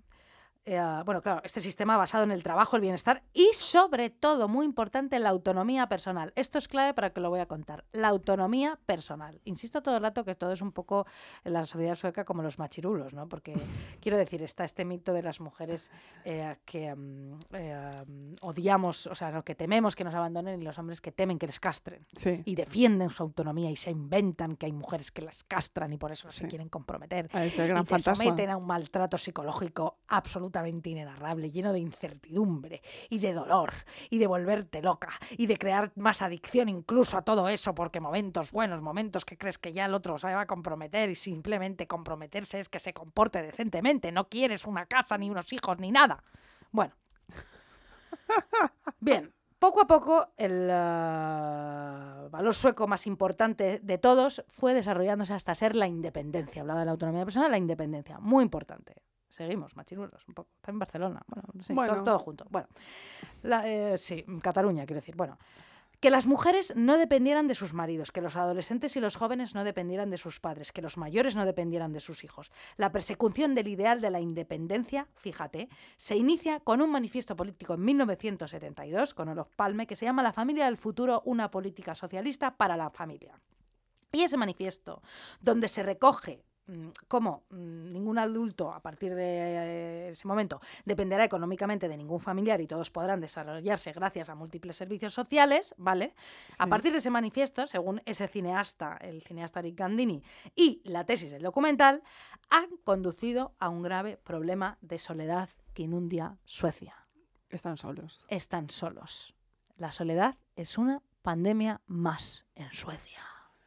Que de hecho es algo que se está extendiendo. Eh, ¿Me Sí, equivoco o es en Japón. el y Sí, ¿no? Y en el Reino Unido que han hecho un- que han, han nombrado un- una ministra de la soledad, Pues fíjate. ¿Y qué soledad. pasa también en Inglaterra? que es tan fatal. Que beben mucho. Muy, bueno, muchísimo. Vale. Bueno, vamos a ver. Total. La porque la teoría sueca del amor se basa en la independencia entre las personas. Porque, claro, hemos llegado a una independencia tal que no existe interdependencia. Y que no hay, solos. hay no pocos hay lazos. Mm. Claro, no hay conversaciones, como decía Susan Sontag. Es que todo tiene sentido, ¿eh? lo que cuenta Susan Sontag, hasta esto. Bueno, 40 años después de ese manifiesto, uno de cada dos suecos vive solo. Es la tasa más alta del mundo, ¿vale? En gente que vive sola. Y esto ha sido catastrófico. Catastrófico. Machaca a la gente. Muchas medidas económicas, eres adolescente, quieres estudiar, te dan pasta, exacto, los mayores, mm, bueno, van muchísimas enfermeras a cuidarles, les dan dinero a la gente cuando ya deja de trabajar, eh, hay unas pensiones estupendas, bueno, quiero decir, Sí, servicios sociales. fenomenal. sí, sí. pero, claro, nadie depende de nadie. Y encima no han cultivado la intimidad, que es lo que decía Susan Sontag, y porque no hablan de... Bueno, en fin, bueno. ¿Por qué? ¿Por qué? ¿Qué, qué pasa? ¿Por qué? No solo porque se relacionan menos, ha sido catastrófico y viven solos, no solo porque se relacionan menos entre ellos, es que esta política de la independencia tan acusada ha hecho, por ejemplo, fíjate, atención, que es lo que cuenta el documental, que muchas mujeres trabajadoras eh, o no trabajadoras, porque ya te he dicho que hay muchas ayudas, se inseminen y tengan hijos sin pareja. ¿Vale? Sí, sí, sí, sí, que es- esto sale. Esto sale, esto es muy fuerte porque es que resulta que existe un banco de esperma que es el más grande del mundo, que es danés. ¿Vale? Es danés, no existe en Suecia, es- está en Dinamarca, que también tela marinera debe ser. Sí. Y las suecas son las que más lo solicitan. Entonces, se meten en su página web, eligen a la carta, ¿no? Lo quiero moreno o escandinavo, tal, no sé cuánto, está en la cara. Escoges el día que quieres que te lo manden, el esperma congelado, es esperma congelado. Es un nuevo sistema ahí súper guay con hielo y todo, que Sí, te- te llega. te llega. Y al día siguiente procesan el pedido y te lo mandan. El esperma helado eh, lo tienes al día siguiente en la puerta de tu casa. Inseminación en casa. Te pones unos guantes, calientas el paquete, lo abres y en menos de 20 minutos tienes que introducírtelo con la jeringuilla en la vagina y estar así 30 minutos y para adelante. ¿Vale? Sí. Luego te aconsejan que tengas un orgasmo después de inyectarte para que la porque la vibración del orgasmo favorece la concepción. Yo creo que sinceramente, mm, yo esto te lo dicen como un poco como para culminar, ¿no? Te metes No, esto no, y no, parece esto, que- esto ¿Ah, sí? sí, sí, esto Ah, es vale, cierto. perdón. Pues yo creía que era una cosa No, simbólica, ¿no? De que, bueno, te Amigas, la que han, Sí, ¿ah, amigas sí? que, han- sí, que Vale. se han inseminado te lo cuentan también. Bueno. Sale el dueño de esta empresa explicándote todo esto, un señor absolutamente racista y xenófobo que dice que hay que crear comunidad con niños, eh, o sea, que hay que inseminarse y crear eh, niños suecos, ¿vale? Y que si no van al extranjero a por niños y esos niños pues pueden crear problemas. A ver, sé que ahí, ahí surge otra vez Cuidado, cuidado. con sus cositas nazis Bueno, que tuvieron. Lucía, por favor, sí, sí. Bueno, sí. a ver, en, en Suecia, en Dinamarca, está creciendo mucho la extrema derecha en los últimos 10 años. Esto hay que tenerlo en cuenta porque es una reacción al estado del bienestar. es Totalmente. evidente. Sí, ya lo- todas estas leyes feministas y todo. Bueno. Luego te cuentan que, vale, uno de cada dos suecos vive solo y uno de cada cuatro muere solo. Qué, qué tristeza. Y entonces ya en- empieza todo este todo esto del documental que a mí me dio una pena terrorífica, Sí, porque es que, claro, existe un edificio en Estocolmo que es la sede central de la agencia de las personas que han muerto desapercibidas, se llama así, personas que se han muerto sin que nadie las haya echado en falta, ¿no? Entonces que de repente pues un vecino huele a raro mm, en el pasillo y avisa a esta agencia, ¿no? Entonces van allí y descubren a gente o que se ha suicidado o señores y señores mayores que llevan muertos días. Sí, Hay sí. un caso horrible de uno que estuvo dos años, que se suicidó en su habitación, en su piso muerto, y que es súper fuerte. Sí. Entonces, bueno, esta agencia lo que pasa es que va a esos pisos y entonces como que busca mucha información y busca como papeles y tal de familiares de esas personas, pues para pasarles o la herencia o para avisarles de su muerte. Y si no encuentran eh, a ningún familiar, pues esa pasta mm, y todo lo que hay en el piso va al gobierno Claro. y al vertedero. Es que No, es muy porque triste. Es que además, como tienen todo domiciliado, Exacto. es, eso es manifiesto que, que- que, eh, te cuenta todo eso, claro, que los pagos están domiciliados, entonces puedes tirarte ahí pagando muerto mm, mil mm, Bueno, vale. Entonces, dice la señora de esta agencia, en el documental, una señora que trabaja allí, que la soledad está en alza en Suecia y que el número de casos de gente que lleva tiempo muerta en su casa eh, y que sin nadie se ha dado cuenta es cada vez más superior. Mm. ¿vale? El ansia de la independencia sueca nos ha deslumbrado, dice esta señora, preocupadísima. También te cuentan en el docu que muchos refugiados, que es lo que ya venía yo a decir aquí, van allí en busca de paz y de comunidad y hacen allí como cursos de integración sueca. ¿no? Sí. Hay una siria muy maja que lleva ya allí integrada no sé cuántos mil años y les cuenta pues como las, como las cosas importantes que, tiene, que pasan en, en en Suecia. ¿vale? En plan, por ejemplo, hay que ser muy puntual. Es muy importante. Los Claro. suecos lo tienen esto a rajatabla. O sea, que prácticamente clases de antropología. Un poquito, hacen, sí, porque son tela marinera y complicados. Sí. Hemos hablado ya de esto. A los suecos les gustan las respuestas cortas. No les gustan las conversaciones largas, como decía Susan Sontag. Entonces, ¿qué tal estás? Bien, cállate. No me cuentes, no digas mal y no digas que sí, por qué te encuentras bien. Mi sobrina ha hecho la comunión allí. en-". No, No. bien, punto. Punto. Te vas. Eso sí te saluda el sueco, porque ya hemos hablado que no. Bueno, bueno, luego te cuentan que los refugiados tardan una media de siete años en encontrar curro, que es el periodo más largo en Europa. Qué barbaridad. Sí, Al menos tienen personas allí, porque aquí ya. ni sí, llegan. ya, bueno. También te lo digo. Pero bueno, Sí, siete sí, años. Es que, tiene, es que Europa tiene unos problemas. Europa fatal. Está fatal Europa, ¿eh? Bueno. Fíjate, Sí, sí. como, como no pensé que Viva diría nunca esta estupidez. Vallecas. No, no, yo también digo. Europa está fatal. Sí. Luego hablan en el docu de que tienen sistemas para, so- para so- mm, sistemas para socializar. esta- Lucía, no sé qué me pasa hoy, estoy muy disléxica. No pasa nada. Vamos a ver, ¿Tienes luego hablan problemas? de que tienen sistemas para socializarse entre, entre ellos, porque como no socializan, pues hacen cosas súper fuertes que te. Bueno, como la fica esta que te he contado Ah. té- de antes del café. Y luego es que esto que te cuenta el documental, que es que es, que es verdad, que es que es como de coña. Es como de coña, es para reírse de Sí. ellos. O sea, dice que uno de los sistemas mm, mm, principales para socializarse, que yo no me lo creo, es que organizan batidas todos los fines de semana y van por ahí buscando gente desaparecida. Entonces, se, se- la gente como que en esos grupos se inscriben, Como de hobbies. sí, y van como juntándose allí por los bosques buscando a gente desaparecida. No me acordaba de esto. Qué barbaridad. Y que esto existe en todo el país y que se apunta muchísima gente. Y los findes se juntan, se ponen como una especie de chaleco amarillo y van por los bosques buscando gente que desaparece. Pero bueno, yo creo que ya después de lo que te han contado antes, la gente se está mu- muerta sola en casa, ¿no? Pero te digo yo una cosa, qué locura, porque teniendo en cuenta todo lo que vive- bebe esta gente, el concepto de bar de ir y charlar no lo, no lo tienen controlado. No, o sea, vamos a ver, es que este documental ya hemos Ya, dicho ya. que es un poco de coña. A ver, está hecho como en serio, pero mm, hay momentos que dices... No, pero bueno, es que ves imágenes de gente que se junta y de Sí, sí, claro, entrevistas y de todo esto, en fin, bueno. Y además se apunta muchísima gente, ¿eh? ¿Qué haces el fin de? Pues yo buscar gente claro, desaparecida en el bosque. bueno, Bueno. Cada uno con lo suyo. Luego esta parte es muy divertida, que es la que yo creo que son actores un poco.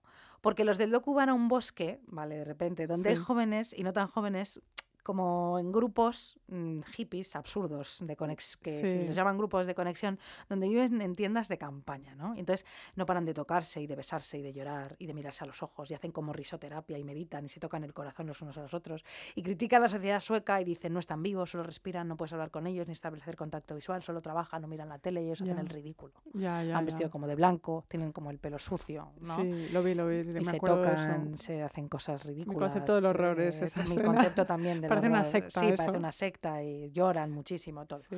Luego también sale un médico sueco que se fue a vivir a Etiopía con su mujer, que es etíope, y entonces él ejerce allí la medicina y que, bueno, ves allí, mm, le dedica mucho tiempo al documental a este momento, porque, bueno, ves como él está allí en su hospital con una falta de recursos impresionantes e inventándose como mecanismos de cosas mm, para movidas. Sí. Entonces te dice que vale, que mm, hay una pobreza increíble y una falta de recursos y tal, pero que Suecia es peor porque en pobreza, que porque en Suecia hay una pobreza espiritual tremenda. Mira, a mí esa es la parte de- del documental que me dio más rabia, porque me recordaba esa gente cuando se va a la India y dice, ¿no ves que los niños sonríes porque, por- sonríen porque ellos son realmente felices? Porque ellos son espiritualmente más felices que tú. Y dice, mira, usted es un señor sueco que ha podido estudiar, que ha podido alimentarse bien, Sí. que ha podido elegir. Sí. Y, hay, y a la gente a la que le está curando, que les está curando con radios de Sí, bicicleta, sí, eh, porque sí. no tiene jeringuillas, dices, hombre, señor. Deje usted de eh, romantizar África. eh, usted no idealice Etiopía porque no idealicemos nada ya. No, no idealicemos nada ya. Etiopía está en África, ¿verdad? Por si acaso. No, no está en India ni nada. Vale, menos. Vale. Luego sale. No, sí, pues Kandamchu, joder, no sabíamos dónde estaba. ya, la sabemos dónde está Etiopía, pero no. Madre que es increíble. Bueno, y luego ya sale Bauman, ya sale Bauman. Que tiene que eh, salir Que tiene siempre. que salir. También quiere decir que es un documental muy de machirulos todo el rato. Ya, ¿eh? total, porque esto de total. culpar un poco al que Suecia mal, porque las mujeres se inseminan, pues Ya, vete, tú a ya, saber, ya. vete tú a saber por qué se inseminan, porque claro, habla tú con el sueco psiqui- eh, aniquilado eh, emocionalmente, que ya están aniquilados de por sí, imagínate el sueco. Sí, el sueco que cuando ¿Eh? le dices en un bar le Que preguntas, solo, sí, sí, preguntas, no, ¿qué, qué tal agua, estás? Y te dice, frío, porque yo cagar, venido aquí a beber. Claro, no, es que es No he venido aquí a hablar. No debe de hablar ya, claro, pues, imagínate. Bueno, luego sale Bauman, ¿no? Y dice que la felicidad es cuando vas superando retos y tal, y claro, si tienes tantas comodidades, pues te aburres. Y te aíslas, te aíslas y no eres feliz. Y que los suecos han perdido las habilidades de socialización, y claro, que al final de la independencia está el vacío de la vida, no está la felicidad. Y un aburrimiento absolutamente inimaginable. Recomiendo este documental, pero bueno, no lo sé. Bueno, sí, pero Es se divertido, ver, pero sí. bueno, es muy se tendencioso y es un poco rollo. En realidad, el que recomiendo es el de Olof Palme, que me chifla, que Ah, se pues- llama Palme. Vamos a verlo totalmente. Y vamos a terminar ya este podcast, que dura mucho. Espero que no os hayáis aburrido con nosotras, porque hoy la verdad es que hemos sido como muy lo, lo- lorelais, loros. Muy Lorelais. Muy lorelais. Chica, mira, a ver, una de cal y una de arena. Esto ya sabemos lo que es. Sí, además estoy. Está Eva, que muchísimas gracias, Eva, de verdad, por ponérnoslo a todas las canciones y hacer el programa siempre tan fenomenal.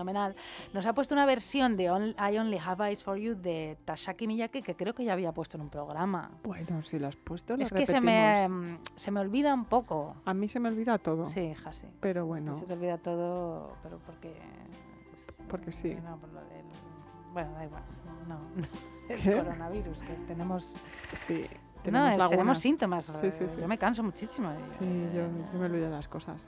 No, pero ah, tendríamos que hablar de esto. ¿Tú sabes que hay gente con síntomas de coronavirus que les persiste después de hace muchísimo tiempo y que están creando grupos y que entre ellos se dan información de las cosas que pasan porque es que no te cuentan? Ya, Joder, ya, se habla poco de esto, tía. Nos Muy meten poco. miedo con lo de las vacunas y con todas esas mierdas. Tú y yo estamos todo el día hipocondríacas perdidas haciendo unos PCRs y todo el puto día, que si exterior la terraza, que no entramos en internet, que yo qué sé. Que sí, que sí, que Y yo quiero la información de las de lo que pasa después. Pues vamos a buscarla. Desde aquí, por favor, sociedad, eh, ¿cómo se llama el, el que todo el mundo idealizó? El señor que hablaba... Simón Carlos. Fernando Simón. Carlos Simón. Carl, uy, no, joder. Fernando Simón, Sí, y una cosa muy que importante. nos dé la información de qué pasa después. Quedan 50 entradas para el show de Madrid. Sí. No sé qué eh, cojones, o sea, el segundo pase, el primero se agotó en tres horas.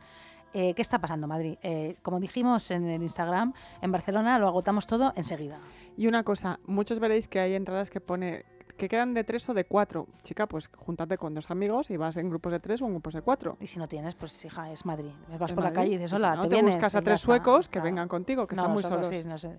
Y por último, por favor, eh, no- recordad que tenemos el streaming, la verdad y nada más que la verdad, que todavía sigue hasta el 11 de junio, nuestro programa online, en el que Lucía y yo pues eh, hacemos una charla no muy interesante y muy, mm, no sé, como sincera. Sí, y es muy bonito además. Nos Todo- ha quedado muy bonito. En la Está mal que bar. lo digamos, pero nos ha quedado bonito. Sí, y ahora ya sí que ya nos despedimos porque creo que llevamos tres horas hablando. Es muy probable. Así que Ya está bien. me voy a comer. Yo también.